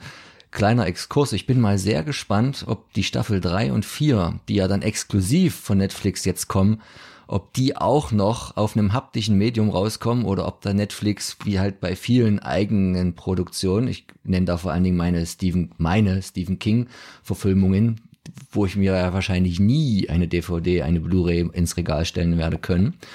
Ob das dann, ob du hier vervollständigen wirst können irgendwann oder ob dir das vorenthalten wird. Ich bin mal sehr gespannt. Aber um jetzt den Bogen wieder zurückzuschlagen, ich habe da noch ein bisschen weiter geguckt, weil Karate Kid ist ja auch was, was sehr populär geworden ist. Schon ab seiner Entstehung, weil das war ja einer der größten Kino-Hits und auch später, ein Jahr später, ein riesiger Videotheken-Hit, glaube ich, im Jahr 85, als der rauskam. Ich habe jetzt hier keine Zahlen. Und, und wenn man jetzt bei IMDb auch so guckt, wie, wie sehr der connected ist mit, mit anderen äh, populär kulturellen, filmischen und Serien-Sachen, da ist das eine elendlange Latte. Und zu deiner Theorie, warum es überhaupt zu Cobra Kai gekommen ist, hat ja vor allen Dingen wahrscheinlich auch Big Bang Theory ziemlich eingewirkt. Jetzt weiß ich nicht, ob du die Folgen mal geguckt hast. Ich habe mir mal zwei davon angesehen, weil dieser Charakter Barney ähm, ist ja einer dieser Verfechter. Also die haben diesen, diesen Mythos aufgenommen dass ja Johnny eigentlich der Gute ist und Daniel LaRusso eigentlich das Arschloch und ihm die Freundin nimmt, ihn äh, den Titel nimmt, etc. pp. Wir kommen noch gleich dazu. Und hat das immer in der Serie ganz doll vertreten unter seinen Freunden. Und dann haben irgendwann die Serienmacher, als das dann ein sehr großer Hype war in der neunten Staffel, angefangen, William Zepka und auch äh, Ralph Macchio in die Serie reinzuholen, wo sie sich selber spielen. Ist auch ganz lustig. Kann man auch bei Netflix angucken. Und das war so um die, das war so 2013, die neunte Staffel. William Zepka ist ja das große Idol von Barney und er hasst, er hasst quasi Daniel LaRusso und Ralph Macchio. Und, aber er liebt William Zepka und das geht dann so weit, dass er da, William Zepka da zum Trauzeugen dieses Charakters von Barney in, in dieser Show wird und auf seiner Hochzeit der Trauzeuge und so. Und, äh, und er, William Zepka taucht, glaube ich, in vier verschiedenen Folgen auf Ralph Macchio, zumindest in der einen, wo sie beide da sind. Also das ist halt so das popkulturelle Feiern dieses Phänomens at its best quasi. Aber es ging auch schon früher los. Ich habe nämlich gerade kurz bevor wir das aufgenommen haben, noch eine Trio mit vier Fäuste Folge geguckt und das ist ja eine Serie, die lief ja eigentlich genau zu der Zeit, wo zumindest Karate Kid 1 und 2 rauskam und ich habe jetzt aus der dritten Staffel eine Folge geguckt, weil ich das auch gesehen hatte wo auch ein Johnny, irgendein Johnny, die Kranich-Taktik anwendet. Und ich dachte mal, okay, das hast du gar nicht mehr so im Kopf. Und war totaler Blödsinn, total überhöht, auch total falsch, weil der Johnny ist ja erstens ein Böser auch und er macht die Kranich-Taktik als Angriffsmove und das geht natürlich zweimal vollkommen schief und die Jungs von Trio mit für Fäuste gewinnen dann natürlich gegen ihn, aber das hatte, war halt damals schon hoher Stellenwert, dieser Film und auch diese Serie hat den bis heute noch. Aber jetzt wollen wir eigentlich zum eigentlichen Thema kommen. The odds are on their side. Experience is on their side. But now he's got someone on his side. Fighting always last answer. Someone who knows what it takes. Always Kai. And is willing to share it. Very good on your side. You're the best friend I ever had. You're pretty okay, too. The Karate Kid. Ich denke, wir reißen einmal ganz kurz ähm, die das Basisthema an. Und äh, ich habe es auch immer so empfunden, dass Karate Kid eigentlich eine Variante von Rocky ist. Und das ist jetzt auch natürlich äh, bekannt, dass John G. Avildsen beide Filme Regie geführt hat. Also bei Rocky äh, ähm, und auch bei Karate Kid. Und eigentlich ist es genau das, ein gar nicht, ein, Mann mit beginnenden Talenten zu einer Sportart stößt auf einen Trainer, der ihn dann groß macht und am Ende geht es darum, beim Turnier zu gewinnen, aber auch sein Privatleben irgendwie zu ordnen. Und es geht auch um die Liebe in, in allen. Also es ist eigentlich identisch mit Rocky. Und dann ist eben Karate Kid der Rocky für eine jüngere Generation in den 80ern, wo Rocky eben in den 70er Jahren ein ganzes Kinopublikum begeistert hat, äh, waren ja beides große Erfolge. Jetzt habe ich eigentlich schon die Geschichte erzählt. Ne? Also es, genau das ist es letztlich. Aber um speziell darauf einzugehen, es gibt bei Karate Kid eben den Rolf Maggio, äh, den Schauspieler, der den äh, Daniel LaRusso spielt. Er zieht mit seiner Mutter von New Jersey äh, nach Kalifornien. Ein, also weiter kann man ja gar nicht reisen in den USA und in eine ganz neue Gegend kommt, niemanden kennt. Er ist der, der, der Rookie an der Schule und ist aber eigentlich er ist kein Loser-Typ. Er will sofort Kontakte knüpfen. Er ist auch gleich bei den Ladies äh, auch ein bisschen im Blick fangen. Also er ist auf jeden Fall irgendwie äh, keiner von diesen typischen Losern. Er ist einfach der Neue der irgendwo reinkommt. Und er hat auch Lust auf Party, will auch Leute kennenlernen, findet es aber trotzdem scheiße, dass er jetzt halt nicht mehr zu Hause ist bei seinen alten Freunden, aber er versucht irgendwie das Beste draus zu machen. Und natürlich bandelt er an mit, mit Ellie, einer wunderschönen jungen Frau, gespielt von Elizabeth Sue, die natürlich äh, mal die Freundin von Johnny war und Johnny ist sauer, weil die beiden anbandeln und dann geht es los, dann gibt es die private Feindschaft zwischen den beiden und er ist im Karate ein Anfänger, er macht es, bringt sich das selber bei und steht aber nun den Cobra Kai Schülern, wo Johnny an der Spitze steht, einem recht geübten Kader gegenüber, die ihn natürlich äh, zusammenschlagen nach allen Regeln der Kunst. Und am Ende äh, findet er eben den Hausmeister, Mr. Miyagi, der eigentlich gar nicht trainieren will, aber das Leid sieht von, von Daniel San LaRusso und ihn dann eben unterrichtet, äh, mit dem Blick hin darauf, ein fairer Kämpfer zu sein, ein verteidigender Kämpfer zu sein, wenn man das so sagen kann. Und eben dann, um sein Selbstbewusstsein auch zu stärken und seinen Platz zu finden, zustimmt, bei einem Turnier zu kämpfen, letztlich gegen die bösen Karate-Kinder ja, äh, näher auswalzen will ich das gar nicht. Ich denke auch, dass mittlerweile Karate Kid eigentlich wirklich für jene, die diesen Podcast jetzt hören, bekannt sein sollte. Irgendwie. Davon will ich jetzt einfach einmal ausgehen. Jetzt kommen wir zu dieser Geschichte, wer ist nun eigentlich der Gute? Es ist tatsächlich interessant, dass das Cobra Kai äh, in der ersten Staffel äh, das immer mal aufgreift und natürlich Ausschnitte zeigt und den Film auch irgendwie ein bisschen umschneidet dadurch. Denn wir sehen natürlich zwei verschiedene Sachen. Ich musste auch da nochmal rückwirkend den ersten Film gucken an der Stelle und gucken, wie war es denn eigentlich im Film? Denn die eigentliche, eigentliche Hauptrolle in Cobra Kai hat ja eigentlich erstmal Johnny irgendwie. Also er verliert im Turnier 84 beim äh, All Valley Karate Turnier verliert er gegen Daniel LaRusso. Äh, er hat den bösen Lehrer Crease, der halt wirklich der Ober also äh, wenn Eltern diesen Lehrer sehen würden, die würden da sofort die, die Schule schließen lassen, ja, so unter dem Motto. Äh, und am Ende ist verliert er und dann wird er auch noch von seinem Sensei, von seinem Meister eben da äh, malträtiert, weil er halt fair kämpfen wollte. Er hat nicht genug draufgehauen und er hat verloren, weil er einfach ja, äh, keine Er ist kein guter Kämpfer. Er ist, äh, es gibt kein Verlieren bei Cobra Kai. Und diese Lektion muss er dann eben lernen und die hat ihn sein Leben lang dann geprägt. 30 Jahre danach ist er halt ein runtergekommener Typ, der irgendwie immer noch daran festhält, warum habe ich damals eigentlich verloren. Und Daniel Russo, der eine Riesennummer ist in seinem Viertel, weil er eine riesen Autoindustrie aufgebaut hat, Verkaufsindustrie, sage ich mal, was ja auch eine tolle Verbindung ist zu Karate Kid, das mit dem Autos und so weiter, das hat schon, das fand ich sehr gut umgesetzt, alles, was die Leute geworden sind letztlich. Das äh, ist nachvollziehbar in der Serie Cobra Kai. Und äh, Johnny wird uns als Hauptcharakter erstmal vorgelegt. der eigentlich keine Lust hat, der einfach nur jeden Tag trinkt, der ist eigentlich Alkoholiker, er lebt in einer total spartanischen Wohnung und macht eigentlich nicht viel, er ist macht so Hausmeisterarbeiten, er hat auch da keinen Bock drauf und ja, so.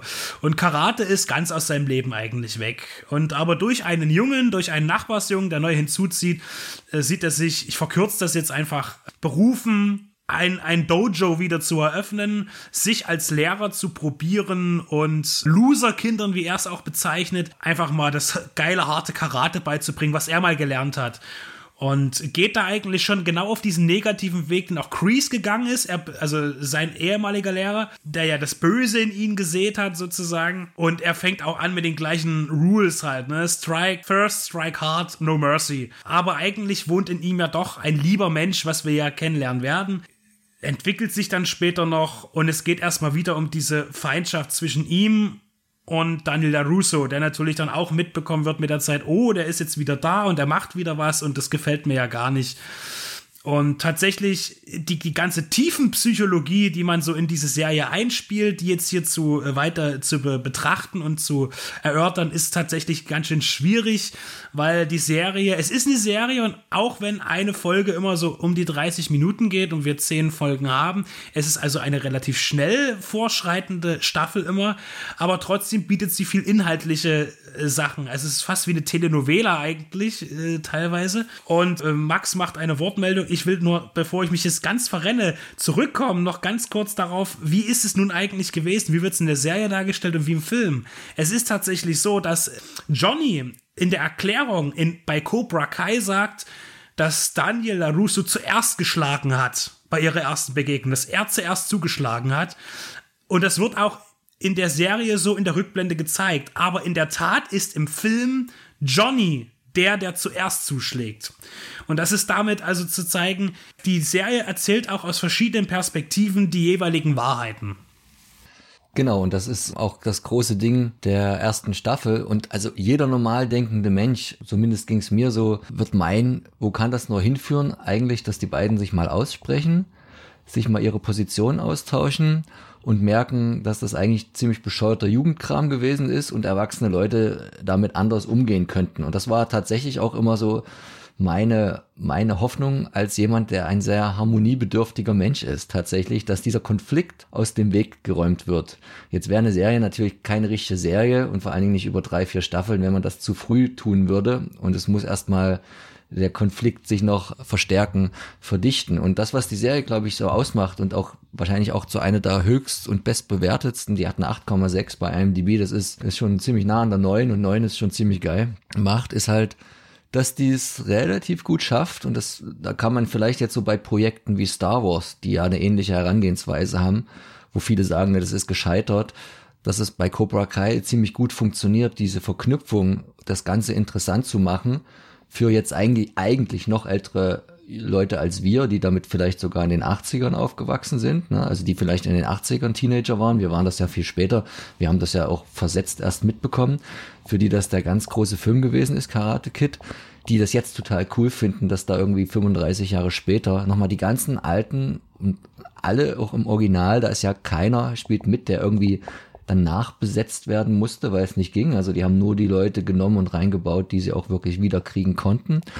Und dass du natürlich trotzdem ein junges Publikum bedienst und das halt auch in diese nächste Generation reinträgst, ähm, was ja auch irgendwo logisch ist, weil du hast ja schon erzählt, dass Johnny dann ja mehr aus der Not raus, weil er auch mitbekommt, wie sein erster Schüler und lange Zeit sein einziger Schüler, Miguel Diaz, aus einer Einwanderfamilie, relativ arm, er wohnt ja auch in keiner guten Gegend, wird da seinerzeit auch aufgemischt. Und Johnny verprügelt dann erstmal so, so vier Halbstarke. Und äh, wie man auch später merkt, ist das ja auch also sein Vorstrafenregister und er wird da mal handgreiflich und er ist sowieso ein, ein Anachronismus in dieser Zeit. Er wirkt aus der Zeit gefallen. Er ist auch vollkommen in den 80ern stecken geblieben. Er beschwert sich über die aktuelle Musik, hört Hardrock am liebsten, weiß nicht, was das Internet ist, geschweige denn, wie man das bedient und ist halt das Gegenteil von Political Correctness. Das ist auch was, was die Serie extrem spannend macht, dass, dass die Schüler die ja in dieser heutigen Welt aufwachsen, sehr political correct sind und, und, und er ist halt so ein ungehobelter der alles frei raussagt, der jeden beleidigt und da hart aneinander gerät und wo man ihn sich selber halt natürlich schwer als Lehrer vorstellen könnte. Und äh, neben den erwachsenen Hauptprotagonisten, ne, nämlich Daniel und Johnny, es spielt natürlich auch die Umkehrung eine große Rolle. Früher war ja irgendwie Johnny der coole Typ und auch so ein bisschen bei den Mädels beliebt und Daniel hatte damit ein bisschen Schwierigkeiten. Und wie das so oft ist, dreht sich das dann so um. Und wie du schon sagtest, der eine ist jetzt erfolgreich, hat eine hat ein Haus, hat eine Frau, die übrigens ganz schön viel jünger ist, wenn man jetzt mal anfängt mit mit mit rechnen, aber das machen wir später, hat zwei Kinder und die Kinder sind dann natürlich nicht zufällig mit dem äh, Schützling äh, von Johnny auf der Schule und da entwickelt sich was und das geht dann so wieder in diese Romeo und Julia Thematik mit zwei verfeindete, in Anführungszeichen, Familien und die Kinder haben was und dann kommt noch eine dritte Variable ins Spiel, nämlich der Johnny hat noch einen Sohn, mit dem er an sich nicht mehr viel zu tun hat, außer dass er ihn irgendwann mal gezeugt hatte. Aber der gerät dann wiederum an Daniel und dann trainiert er auf einmal der Sohn von dem einen im Dojo von dem anderen und naja, dann wird's natürlich schon irgendwo eine Sache, die einen gewissen Soap-Charakter hat, um immer ein paar persönliche Verwicklungen zu finden, um die Serie natürlich auch am Leben zu halten. Aber zumindest in der ersten Staffel fand ich das, war das noch relativ bodenständig und man hat das nicht so überdramatisiert. Das war dann in der zweiten Staffel schon anders. Da hat man ja vieles eskalieren lassen, auch hinten raus. Ich weiß gar nicht, wie sehr genau wir da jetzt detailliert eingehen wollen. Aber am Anfang fand ich das noch relativ bodenständig, was ich auch immer am ersten Film so gemocht habe. Der hat das nie so überzogen. Wie du schon sagtest, der, der kommt zwar dahin als Neuer, aber er war nie so der, der krasse, das krasse Mobbing-Opfer. Und am Ende war das ja dann auch, war ja auch keine Karate-Maschine und das war nicht so übertrieben und was irgendwie Abseitiges und auch bodenständiger als Rocky. Nicht nur für ein jüngeres Publikum, sondern halt auch nicht so ein krasser Aufstieg und er hat sich da nur, nur erwehrt. Und das äh, fand ich am Anfang an der Serie relativ gut, genau wie am Film. Das ist in der Filmreihe dann ein bisschen unrealistischer geworden hinten raus. Mehr Hollywood reingekommen oder mehr Okinawa, wie auch immer man das nennen will. Das ist ja und auch in der Serie Cobra Kai, als man dann wahrscheinlich gemerkt hat, das hat relativ großen Erfolg, hat man es da natürlich auch ein bisschen ausgedehnt. Was in Bezug auf die dritte Staffel ich schon wieder gut finde, obwohl ich es insgesamt lieber gesehen hätte, wenn sie das bei zwei Staffeln etwas runter und gekürzt hätten, weil dieses, diese negative zweite Staffel hat mir persönlich so emotional nicht so doll gefallen. Aber um das ist ja und das ist Gesetz der Serie, dass du auch wie bei Star Wars oder so, der zweite Teil ist, ist immer der, der dir richtig hart eins reinwirkt, um dann im dritten der, oder dann in der vierten Staffel, wo ich auch echt hoffe, dass sie es da zu Ende bringen, weil dann auch keine Charaktere mehr rausgeholt werden können, die das Universum eigentlich per se noch hergibt. Und dann wird es krampfig werden, was Neues zu erfinden. Es ist ja schon krass, dass bereits am Ende der ersten Staffel Martin Cove äh, auf einmal wieder auftaucht und dann kommt die große Krise, könnte man sagen, ähm, weil, weil er als als Crease äh, ja auch tatsächlich, und das war mir gar nicht mehr so bewusst, in allen drei Filmen von Karate Kid einen Auftritt hat. Im zweiten am allerwenigsten aber schon äh, im ersten und dritten sehr deutlich. Und der ja das manifestierte, äh, das personifizierte Böse ist einfach. Also wirklich, da gibt es auch nichts. Da gibt es keine Seite an ihm oder keine äh, Nuance, die man irgendwie als positiv anerkennen könnte, wo ja schon bei den Schülern erkennbar ist, hm, das ist jetzt doch komisch. Äh, er, er sagt jetzt, ich soll jetzt auf die äh, verwundete Stelle draufhauen im Turnier. Eigentlich will ich das ja nicht, aber er ist mein Sensei. Was er sagt, wird schon richtig sein. Und dann eben dieser Gehorsam äh, dem, dem Lehrer gegenüber. Das ist ja bei Daniel San und Mr. Miyagi. Pat Morita haben wir noch gar nicht genannt bis jetzt der natürlich nicht mitwirkt, äh, sondern immer aus dem, aus dem Jenseits zu hören ist, ab und zu mal äh, in der Serie. Mr. Miyagi, die ganz große Figur, der Yoda des Karate, könnte man sagen. Und Martin Cove tritt auf und ich dachte mir schon, meine Güte, der fällt doch gleich um. und aber tatsächlich ziehen er das durch, ihm auch in der zweiten Staffel und dann auch in der dritten eine Hauptrolle zu geben, die schon sehr, sehr präsent ist und der auch immer wieder da ist. Und das finde ich schon klasse. Also, äh, das hat mich dann schon überrascht, dass, dass er so präsent ist. Ja, und das finde ich eben auch gut. Das hat mich sehr überrascht. Ich dachte mir jetzt auch, da, da muss jetzt auch noch Elizabeth zukommen und dann kommt sie ja auch tatsächlich irgendwann als Ellie. Und ich finde da auch, dass sie sich damit gut Zeit lassen, Stück für Stück die Charaktere einzufügen und nicht alles auf einmal zu werfen, äh, sondern eben diese Überraschungsmomente zu lassen. Wo ich ja schon jetzt äh, im Vorgespräch gesagt habe, rein theoretisch erwarte ich jetzt für die vierte Staffel, dass Thomas Ian Griffith auftaucht. Aber ähm, der ist ja nicht mehr so präsent wird sich zeigen, was da jetzt in der vierten Staffel noch rangeholt wird. Im Übrigen auch nebenbei diese Freunde von ihnen, zum Beispiel Bobby und, und Tommy aus dem Film 84, dass die auch sich selbst wieder spielen in der Serie, wesentlich später, die man ja von nirgendwoher wirklich kennt. Die hatten ja keine Karriere, wo man sagt, die kenne ich jetzt äh, vom Gesicht her unbedingt. Also da haben sie schon sehr viel Wert drauf gelegt. Und das ist auch gut für die Serie. Es ist ja auch traurig, wenn man es mit der Realität gleichsetzt. Also es gibt halt diese eine, diese eine Folge in der zweiten Staffel, die, der könnte man sagen, die fällt so ein bisschen raus oder man könnte sie bös als Füllerfolge bezeichnen, weil sie für die Handlung von Cobra Kai an sich nicht so viel zu bieten hat, außer dass Johnny mal verschwindet und in der Zeit nicht so richtig mitkriegt, kriegt, dass Kreese wieder sein Dojo übernimmt und negativ beeinflusst, weil er da mit seinen alten Jungs, das sind irgendwie wirklich alle von der Gang außer Dutch, also Chad McQueen war wohl der, der hat nicht nochmal mitgemacht, aber die anderen drei, äh, die fahren da einen aus und der eine von den Freunden hat da in der Serie schwer Krebs im Endstadium. Und ich, hatte, ich dachte schon beim Gucken, das sieht aber entweder sehr gut geschminkt aus oder der ist wirklich betroffen und äh, der Schauspieler hat auch Krebs und er ist ein, paar Monate nach dem Dreh ist der auch wirklich verstorben. Das war so quasi sein Vermächtnis, die Folge. Die ist ihm ja auch gewidmet worden, die Episode. Ja, und das ist schon, wenn, wenn diese Ebenen so verschmelzen, ist das schon, ist es schon nicht schlecht und umso, umso emotionaler. Und, und, und solche Momente hat ja die Serie viel und wir wollen jetzt gar nicht so vorgreifen, aber wir haben ja im Prinzip jetzt schon gesagt, dass irgendwie fast alle wichtigen Personen aus den ersten drei Karate Kid Filmen vorkamen. Zum Beispiel auch aus ähm, Okinawa, wenn er Daniel San, also ich hatte so ein bisschen das Gefühl, dass die Serie, die hat einen, einen sehr guten Produktionslook, aber ich, und natürlich, und auf die Action kommen wir wahrscheinlich auch gleich noch zu sprechen und auf die jungen Darsteller, das halten wir bisher noch sehr kurz. Wir fokussieren uns auf die alten.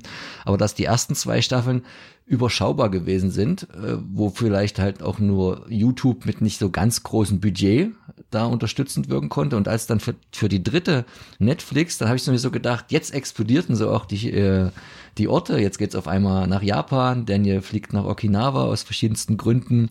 Dort trifft er auch auf alte Bekannte. Und da wurde das Ganze dann weiter, ne? Dann nochmal auch so eine Reise in die Vergangenheit von von äh, Mr. Miyagi, wo seine Wurzeln ja liegen und dann der dritte, die dritte Serie, Staffel nimmt dann halt sehr viel Bezug auf diesen zweiten Film. Ne? Und das war halt schon eine, eine, eine gute Ausdehnung auch und wenn man jetzt auch noch sagt, du hast gesagt, der Crease, das ist so das Böse in Person und ähm, einer der, eine, eine der meistgehastetsten Rollen, wofür er immer wieder bewundert wird, auch von Fans.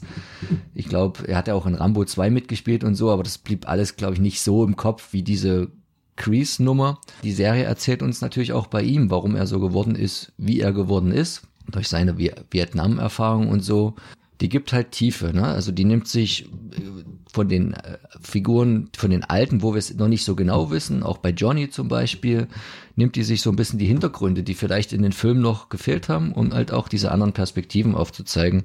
Und da ist halt das, was du auch schon gesagt hast, dass der Avilson hat unglaublich viel Material gedreht, was ja jetzt nichts Ungewöhnliches ist, was dann im Film nicht verwendet wurde. Und da haben sie jetzt ganz viel, zum Beispiel andere Einstellungen zu uns bekannten Szenen, jetzt einfach in die Serie mit reingeschnitten, um halt diese anderen Blickwinkel vielleicht auch zu verdeutlichen und uns hier zu zeigen, dass das, das, das was im Teil 1 passiert ist, eigentlich nur ein großes Missverständnis unter Jugendlichen war, befeuert vom Hass eines mittelalten Mannes und Vietnamkrieg-Veterans.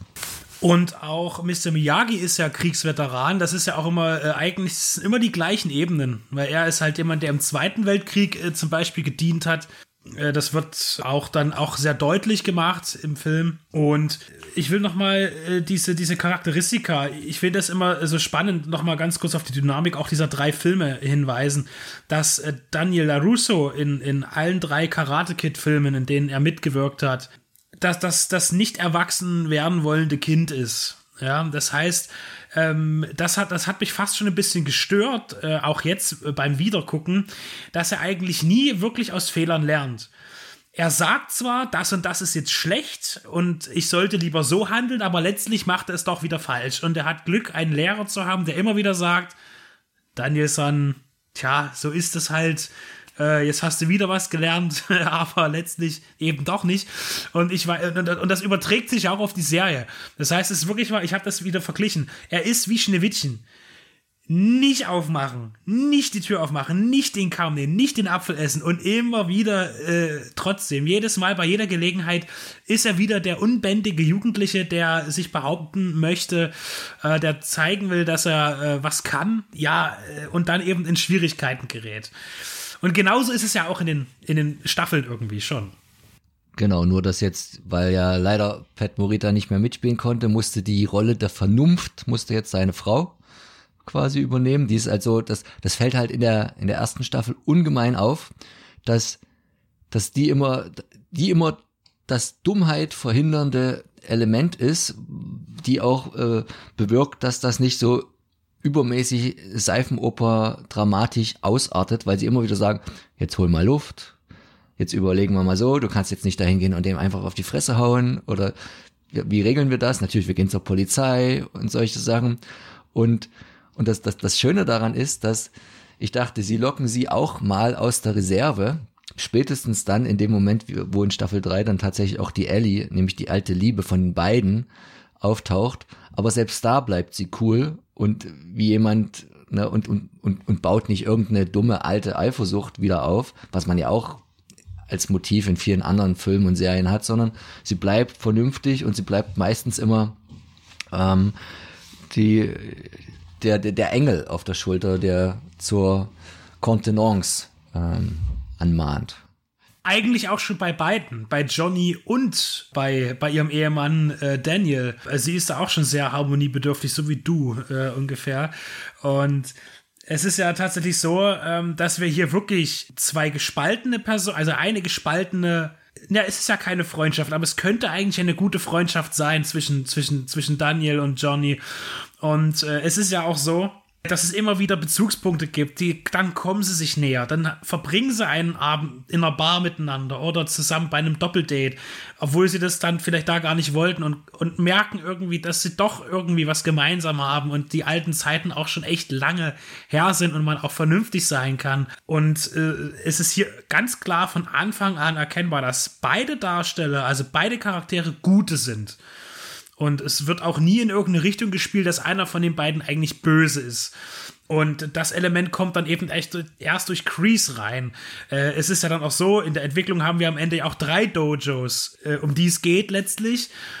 Und äh, die unterschiedlichen Schüler eben, die wechseln dann immer von einem Dojo zum anderen irgendwie, weil äh, keiner so richtig, also es ist immer ein Hin und Her, das ist ein, ein, ein Umgetausche von, von Spielern, wie beim Fußball könnte man fast sagen, die von Club zu Club rangieren.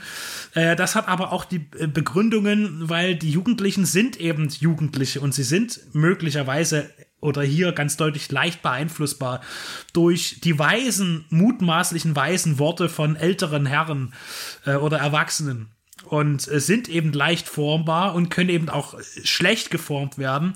Und hin und wieder wird es denen aber auch klar, und dann ist eben auch das Handeln der, der Kinder gefragt, der Jugendlichen. Und das ist natürlich eben die andere Ebene. Wir haben sehr viel mit den Erwachsenen zu tun und ihren Problemen, die sie als Jugendliche hatten und die sie nicht abschütteln konnten. Und jetzt haben wir eben auch die Neuen, die genau die gleichen Probleme durchlaufen. Und du hast die ganzen Kinderdarsteller auch angesprochen, die, ich, die niemand von uns je zuvor irgendwie groß gesehen hat.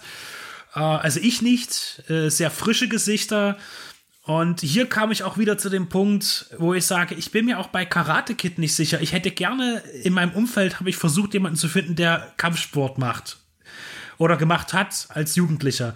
Und ich wollte schon gern wissen, wenn man jetzt Karate Kid nimmt, Ist das Karate, was die da machen? Ist das glaubwürdig? Ich weiß es nämlich nicht.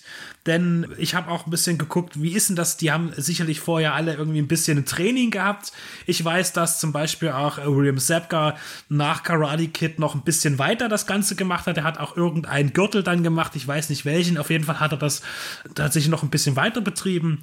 Bei Ralph Macchio habe ich keine Ahnung, ob der in irgendeiner Form tatsächlich Karatekenntnisse sich angeeignet hat, wirklich das ist wie das Thema Michael Dudikoff, was wir mal hatten, und äh, American Ninja oder American Fighter, äh, dass er eigentlich nichts konnte und zum Set kam und einfach irgendwas nachgeahmt hat, so mehr oder weniger. Äh, das ist aber, es sieht ja sehr technisch immer alles aus, auch bei Karate Kid ist die Frage, und so ist es auch bei den jungen Schauspielern, die hauen schon ganz schön drauf. Also vor allen Dingen in der dritten Staffel, was da teilweise für Fights gemacht werden, das ist ja kein Vergleich zu dem, was wir in allen Karate Kid Filmen gesehen haben. Das ist schon eine, eine Nummer härter, was da ist. Das, das ist schon kein Karate mehr äh, oder kein Turniergedanke mehr in dem Sinne, wie es meistens war letztlich bei den Filmen. Im, im ersten ganz besonders und im dritten, das ist hier schon Martial Art teilweise. Und von den jungen Darstellern, die natürlich auch alle viel älter sind, meistens als sie eigentlich spielen, da sind teilweise äh, Altersdiskrepanzen von zehn Jahren dabei, aber da gibt es schon ziemlich harte Raufereien. Also, ich finde, dass Ralph Macchio jetzt nicht den großen Karate-Dunst hatte vor dem Dreh, war vielleicht für die Entwicklung der Rolle auch gar nicht so schlecht. Also erstens mal zum Thema Alter. Wenn hier einer eine, eine viel jüngere Person spielt, dann ist es immer er gewesen, weil er spielt ja bei Karate Kid 84 quasi einen 17-Jährigen und ist aber beim Dreh, weil er auch zu dieser Schauspielerriege aller äh, Michael J. Fox und die an anderen ewig jung gebliebenen, äh, Leonardo DiCaprio, Tom Cruise, er, er ist ja 22 und spielt einen 17-Jährigen. Und deswegen spielt er jetzt auch quasi hier mit Cobra Kai dann einen, Anfang 50-Jährigen und ist aber irgendwie schon eher Ende 50. Was dann, ich rechne das ja immer nach, das ist so ein bisschen mein Tick, die Schauspielerin, die seine Frau spielt, die ist ja 20 Jahre jünger als er und zu der Zeit und ist nur 14 Jahre älter als die Schauspielerin, die ihre Tochter spielt, weil die wie wiederum eine 16-Jährige spielt, ist aber auch schon 22 beim Dreh. Also nur so, wie man sich das dann gerne zu zurechtbiegt. Also bei, bei Ralph Macchio fand ich es gut, dass er keine Vorkenntnisse hatte, weil was er in dem Film lernt, ist ja auch gar nicht viel mehr als äh, wischen, polieren und damit äh, quasi Verteidigungsposition einzunehmen. Und dann hat er halt noch diesen einen fatalen Kranich-Move und das kommt dann halt auch sehr authentisch rüber. Alle anderen mussten ja schon irgendwie ein bisschen mehr trainiert haben, weil sie ja auch in die Offensive gehen mit ihrer, mit ihrer Karate. Und bei den jungen Darstellern jetzt, die kriegen ja natürlich von, ah, von Johnny Lawrence sowieso Offensivkarate angeboten, weil so ein bisschen Angriffsmodus à la Crease ist ja bei ihm schon immer noch drin. Schlag zuerst, ne? Strike first. Ähm, zwar ohne Gnade, aber im Gegensatz zu Crease dann noch mit dem Anhang, aber schon immer irgendwie fair, was er ja dann so als Mittelweg für sich entwickelt. Und auch Daniel LaRusso merkt ja, dass, dass er aus der Verteidigungshaltung mit seinem Dojo und seinen Leuten dann so ein bisschen raus muss und dann auch ein paar Angriffsmoves denen beizubringen. Aber es bleibt halt weiter eher tänzerig und er hat ja den gleichen Ansatz wie sein Meister. Ne? Der lässt die dann natürlich auch erstmal Zäune streichen oder irgendwelche Paartänze vollführen auf, auf, auf so einer Wasserscheibe, wo man sich immer ausbalancieren muss. Das bleibt schon da in diesem Rahmen, aber die, die Jugendlichen tragen diesen Kampf natürlich auch viel intensiver aus, als in den Filmen jemals gewesen ist, so eine Schlägerei mit dem großen Höhepunkt in der zweiten Staffel. Und ich habe nur gelesen, dass die schon natürlich sehr danach ausgesucht wurden, dass die alle irgendwo Kampfkunsterfahrung hatten oder zumindest aus dem tänzerischen Bereich kommen, dass die also wissen, was so eine Choreografie ist. Und das hilft ja dann äh, schon viel aus. Was, also ich gucke nicht so viel Karate wie du, aber ich fand das natürlich auch beeindruckend, was die da darstellen. Auch unter dem Gedanken, dass ja vieles an Serien, auch was Netflix so macht oder was Disney so macht, geht ja sehr in heutzutage politisch korrekte Richtung. Und was Sprache angeht, versuchen die das natürlich unter den Jugendlichen auch so zu halten. Der Einzige, der da immer aus der Reihe schlägt, ist natürlich so Johnny oder natürlich noch älter Crease. Aber was das Thema äh, Saufen on Screen, das ist natürlich, Johnny hat ja quasi das, das, das Core Slide an die Hand genagelt, wenn man so will. Er trinkt ja nichts anderes. Und dann gibt's natürlich dauernd auf die Fresse und das natürlich auch sehr offensiv. Und wenn man bedenkt, dass die alle irgendwie so 15-, 16-Jährige spielen, geht da schon ziemlich viel an äh, Körperverletzung in, in dieser Serie, wenn man es einfach mal so schlicht betitelt. Und das natürlich, wie du schon sagst, auf einem ganz anderen Niveau als, das, als diese 80er Jahre Lappalien da in der Schule. Ne? Also die hauen sich ja so doll. Das ist dann zum Teil, finde ich, auch irgendwie wieder unrealistisch, weil das, das sind echte Einstecker in dieser Serie. Also da, da sind ja in anderen Filmen schon genug tot gewesen mit dem, was da manche so, manche so erleiden. Aber es macht natürlich muss man dann auch irgendwie ehrlich zugestehen, Spaß anzugucken als Actionfan. Was ich auch toll finde, ist bei der Auswahl der Jungdarsteller, dass die tatsächlich fast, also viele nicht irgendwelchen gängigen Cover-Konzepten entspringen. Das heißt, wir haben sehr viele ähm, füllige Jugendliche.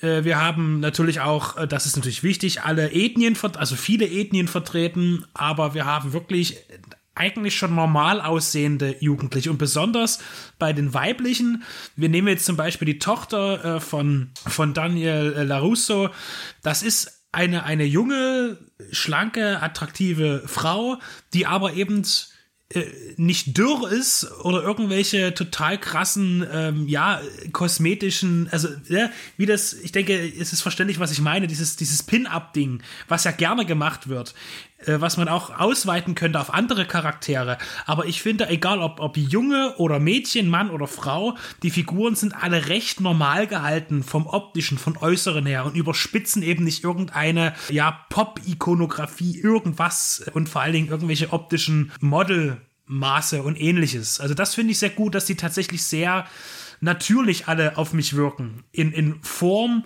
und Aussehen. Zumindest die Jungdarsteller, ich habe es ja vorhin schon angesprochen, die Courtney Hegeler, kann man ihr jetzt per se keinen Vorwurf machen, aber dass sie natürlich als Frau von Daniel Russo gecastet wird, die halt wirklich irgendwie 20 Jahre jünger ist. In der Serie rücken sie das Alter von beiden natürlich ein bisschen zusammen, weil er ja dann auch irgendwie einen äh, fünf Jahre jüngeren spielt. Das fällt natürlich äh, schon ein bisschen raus und sie ist so die einzige, die so Richtung Supermodel geht von ihren Maßen. Aber ich gebe dir recht, bei den Jugenddarstellern hat man da recht breit gecastet und musste ja auch gute Schauspieler finden, weil wir haben ja diese Umkehrung. Da, wir haben ja erstmal so den Einblick in, in eine Clique, die sich ja dann auch verteilt auf diese Dojos und hin und her geht, die am Anfang ja alle quasi zu den eher Außenseitern und zu den Losern im amerikanischen Highschool-System gehören und gemobbt werden, die eigentlich durch die Karate, angefangen mit dem Miguel, der ja der erste Schüler von Johnny ist, zu Selbstbewusstsein geführt werden. Aber die Serie zeigt dann auch an der Figur des Hawk oder, oder Lippe, er hatte so eine Hasenscharte und wird da auch ziemlich hart aufgezogen, auch von Johnny und von allen wie aus jemandem, der ein schlechtes Selbstbewusstsein hat, und das ist ja im Prinzip genau Johnnys Geschichte, nur auch wiederholt, wie jemand, der da eigentlich ein Loser ist, der vorher nix war alleine, der in so eine Gemeinschaft, in so eine aber doch gewaltorientierte Gemeinschaft reinkommt, dann umgedreht wird, natürlich für sich erstmal ein riesiges Selbstbewusstsein rausholt. In der Serie äh, macht man das ja, visualisiert man das noch gut, dass er sich auf einmal ein Iro stehen lässt und ein riesiges Rückentattoo macht und auf einmal mit seiner Hasenscharte, mit seiner Narbe ganz offensiv auch auf Johnnys Ratschlag umgeht und sagt, ich mache daraus mein Markenzeichen und nicht mehr mein Makel ne, und lass mich da nicht mehr hänseln. Und er wird dann, bei ihm zeigt es das gut und bei ihm überschlägt das sich dann aber so. Er wird dann halt der, der totale Mobber, kehrt sich ins Gegenteil um und tut dann das an, was ihm wahrscheinlich jahrelang angetan wurde. Aber das ist irgendwie nachvollziehbar und glaubhaft, weil so funktioniert leider äh, diese Gesellschaft. Und auch das wird ja wieder umgedreht dann in der dritten Staffel. Denn dann ist er auf einmal doch wieder in einem ganz anderen System wieder derjenige, der am wenigsten zu bieten hat eigentlich in diesem, äh, in dieser Gesellschaft, in der er sich aufhält. Und dann wieder sich umkehren muss. Also. Was ich ähm, in dem Sinne, also du hast das ein bisschen gelobt. Ich habe da aber tatsächlich auch Kritik gelesen. Also es gibt halt äh, Leute auch aus, die, die jetzt nicht zur, zur weißen Mehrheit gehören, die halt auch der Serie dann tatsächlich auch noch vorwerfen, dass sie immer noch nicht ausbalanciert genug ist für die Verhältnisse, für den Ort, wo sie spielt. Da kann ich jetzt persönlich äh, nichts dazu sagen. Aber es gibt ja sehr oft den Vorwurf, dass in den wichtigen Rollen dann am Ende doch immer noch Weiße besetzt sind. Ich meine, die wichtigen Rollen sind jetzt hier irgendwie durch die Geschichte vorgegeben und da kann man wenig machen. Und bei den Jugendlichen ist es schon ein bisschen ausgewogener. Was halt tatsächlich sehr schade ist und wo ich auch keine gute Erklärung gefunden habe, ist die die Rolle, die diesem weiblichen Hollywood-Bild, was jahrelang so gezimmert wurde, am wenigsten entspricht, das ist die Eicha. Das ist eine People of Color und die hat jetzt auch, ist auch weit weg von Modelmaßen und hat vielleicht auch ein paar Kilo wirklich zu viel drauf und hat auch irgendwie kurze Haare und schlittert durch einen prominenten Sportlervater da so in die höheren Kreise dieses Countys mit rein, ist aber auch immer gemobbt von den High Society Girls und die hat halt einen sehr sympathischen Charakter und sie entwickelt sich halt auch vom Mobbing-Opfer durch das Karate zu jemandem, der auch mal hinlangen kann. Und nach der zweiten Staffel ist sie leider weg. Und das wird halt mit einem Satz so ein bisschen abgespeist in der dritten, der finde ich sehr unbefriedigend ist und wo ich halt gerne wirklich mal die Hintergründe wüsste, warum sie so einfach rausgeschrieben wurde, weil ich habe gelesen, sie ist auch ein sehr beliebter Charakter gewesen, weil sie so ein normaler Charakter ist, in dem sich, glaube ich, viel mehr wiederfinden als in den, in den Tussi-Mädels, die da eher so Richtung Cheerleader tendieren passieren. Ne? Und ja, das, das fand ich wirklich äh, ein bisschen ein bisschen schade. Man hat wohl für sie im Skript keine Verwendung mehr gehabt, was eine sehr komische Aussage ist. Also weiß ich nicht, ob die stimmt, was man da so liest, weil das kann ich mir irgendwie nicht vorstellen und das wäre ein schlechtes Zeichen, will ich damit nur sagen. Da gebe ich dir absolut recht. Äh, es gibt auch noch die andere Sache, äh, es gibt schon ein paar Veränderungen zu bemerken äh, durch den Wechsel zu Netflix. Ich habe immer im Wechsel mal, das mache ich ja gerne im Wechsel, mir auf Englisch und auf Deutsch die Folgen angeschaut. Und da wird man natürlich ziemlich hart überrascht, wenn man da von den, nach den zwei Staffeln auf die dritte geht. Da haben ja fast alle andere Synchronstimmen. Das ist tatsächlich, vor allen Dingen bei den Jüngeren, ist es eine sehr starke Umgewöhnung. Äh, zu hören. Also ich war da erstmal, hä, wie jetzt? Und äh, das fällt einem dann besonders auf, wenn die Leute, die sprechen, nicht im Bild sind, sondern halt, weil was anderes gezeigt wird. Und wer ist das jetzt? Und dann, ach, das ist der und so. Also es ist äh, da auch tatsächlich äh, irgendein, auch im Wandel von, von, ob das jetzt YouTube synchronisieren lässt oder eben Netflix, ein ganz anderer Auftraggeber wahrscheinlich dann gewesen. Äh, nicht Auftraggeber, sondern Auftragsempfänger. So. Das hat, glaube ich, nichts mit YouTube und Netflix zu tun tatsächlich. Das ist für die, das ist für die Blu-ray, wurden die ersten zwei Staffeln, warum auch immer, anders synchronisiert als für die Ausstrahlung im Streamingdienst. Das ist, glaube ich, der, der Unterschied. Aber es ist natürlich was vollkommen dämliches. Und ich habe die Serie auch per Untertitel im Original geguckt und es hat dann eigentlich auch ganz, ganz gut funktioniert. Und da erspart man sich halt solche Querelen, die mit einer Synchronisation manchmal dann auf einen, einen zukommen. Ne? Aber es ist natürlich ein, ein spannender Punkt. Diese Information war mir fremd, siehst du. Wir, wir haben mit Sicherheit nicht alles abgegriffen, was jetzt hier geht, weil das ja wirklich ein ziemlich, mittlerweile sogar eigentlich ein komplexes Franchise ist, das, das Karate Kid und jetzt auch äh, Cobra Kai bedient und es geht ja auch noch weiter. Ich will nur noch, bevor das dann in Vergessenheit gerät, diesen unheimlich scheußlichen vierten Teil noch mal ganz kurz äh, ansprechen der äh, Anfang der 90er für schüttelnde Köpfe gesorgt hat, weil es auch ein Film ist, der in keinster Weise auch kein Turnierthema hat oder irgendwas. Es ist Hilary Swank, die halt hier eigentlich hat der Film nichts mit Karate zu tun, wirklich. Und auch völlig wo der dritte Teil schon sehr, sehr diabolisch überzeichnet ist, wenn Thomas Ian Griffith, wenn der anfängt zu lachen irgendwo, da denkt man, das ist wie bei Austin Powers, so, so ein Gangster, so, so, wenn, wenn äh, Dr. Evil lacht oder sowas hier. Und genauso ähnlich ist das auch hier. Übrigens der Böse im vierten Teil gespielt von Michael Ironside, der irgendwie äh, fünf Minuten Screamtime hat als, als Widersacher und auch total albern spielt und völlig überzogene Szenarien, wie auch im dritten Teil erstellt eigentlich. Äh, also hier nochmal The Next Karate Kid heißt es im Übrigen, äh, im Deutschen auch äh, die nächste Generation untertitelt. Äh, wirklich ein, ein schrecklicher Film. Du hast ja schon gesagt, es gibt ja immer den Cliffhanger und in der dritten Staffel ist es, dass Kreese jemanden anruft und quasi um Verstärkung bittet.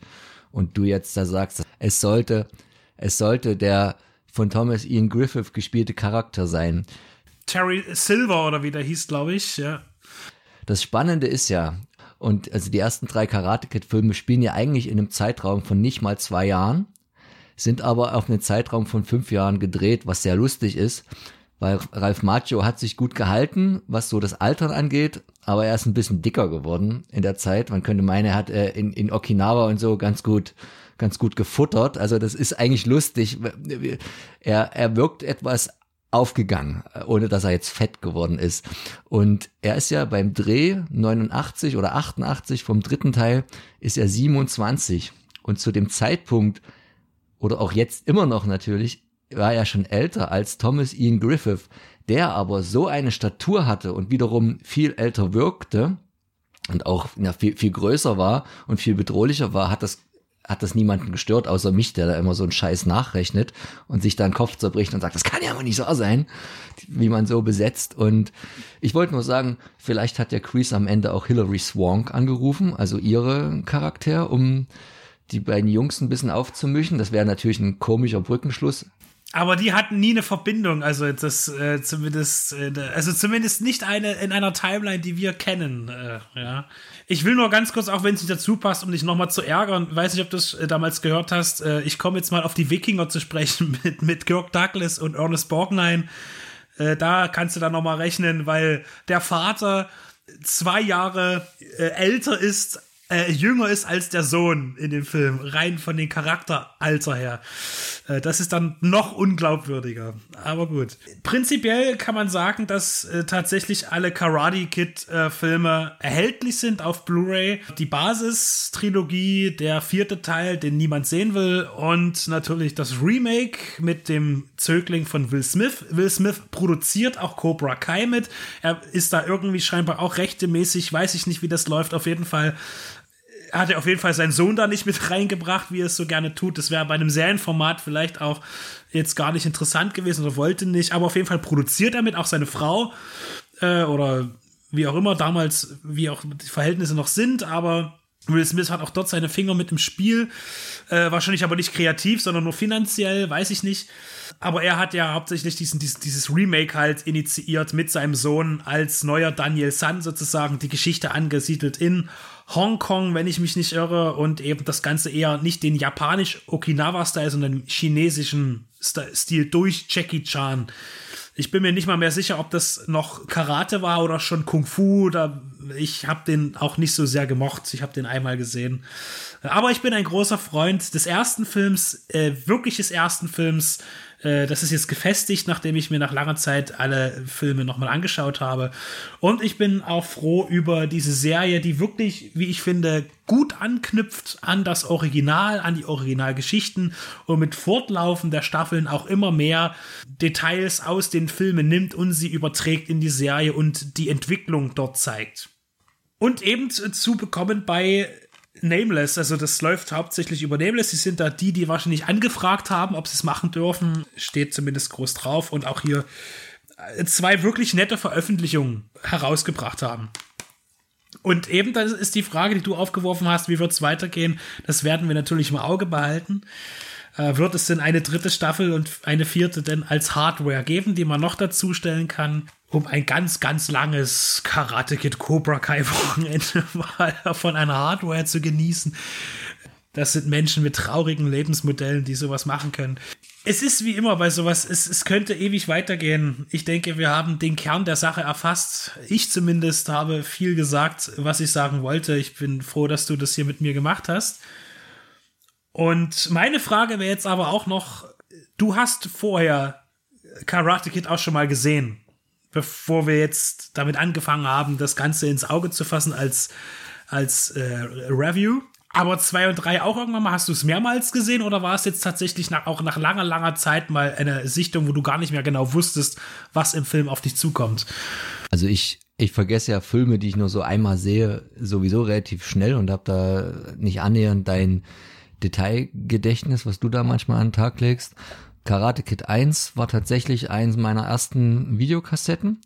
Ich weiß nicht, ob die sich noch in Anführungszeichen im Familienbesitz befindet. Also ich weiß, dass sie weder hier bei mir in Hannover noch in, noch in Dresden steht. Also kann sie nur bei den paar Rest VHS sein, die meine Mutter noch beherbergt. Oder sie ist dann doch mal weggekommen. Also es war noch so, so, ein, so ein ganz billiges, ne? Diese, die kleine Hülle, so mit weiß, äh, und nicht, nicht so wie die großen Videothekencover, aber der Film war ja sowieso jetzt gewalttätig nie irgendwie relevant, so dass man ihn hätte, nicht hätte für, was weiß ich, 10, 15 Mark dann äh, mal erwerben können. Den kannte ich natürlich, habe aber wirklich auch lange nicht mehr gesehen. Man hat natürlich so die ikonischen Szenen, die hat man parat, gerade weil sie ja auch äh, in der Medienwelt so zum Selbstläufer geworden sind. Ich verweise auf den Anfang dieser Sendung, für alle, die dies schon wieder vergessen haben, wie wir eingestiegen sind. Ähm, Teil 2 und Teil 3 müsste ich lügen. Bei Teil 3 dachte ich immer mal so, hm, hast du das jetzt schon mal gesehen oder ist das jetzt auch nur... Teil 3 war ja wieder so, dass der auch schon wieder sehr in so... Der hat mich sehr, auch dieser Böse, der angeheuert wird vom Silver, das hat mich dann sehr an, also so ein bisschen an äh, Jean-Claude Van Damme und auch Karate Tiger, auch so vom Habitus, ne? Das war dann so ein richtiger Über, Ober, Arsch, so ein bisschen überdreht für das ganze Konstrukt eigentlich mit seinen fiesen Handlangern. Aber da, ich glaube, den hatte ich schon mal gesehen. Und äh, aber ansonsten nicht. Es wäre für mich eigentlich eine tolle Neuentdeckung. Und wie bei jeder Serie, wir gucken ja beide jetzt nicht so viel, äh, ist es natürlich jetzt schade, ewig lange warten zu müssen, ähm, bis die nächste Staffel kommt. Aber ja, wir werden die Zeit hoffentlich mit anderen äh, guten Sachen füllen. Dann beenden wir unseren Exkurs in das Universum von Karate Kid und Cobra Kai und legen ans Herz die Veröffentlichung und natürlich äh, der Filme und der übernehmlich erschienenen Cobra Kai Staffel 1 und 2 auf Blu-ray Disc zum Beispiel.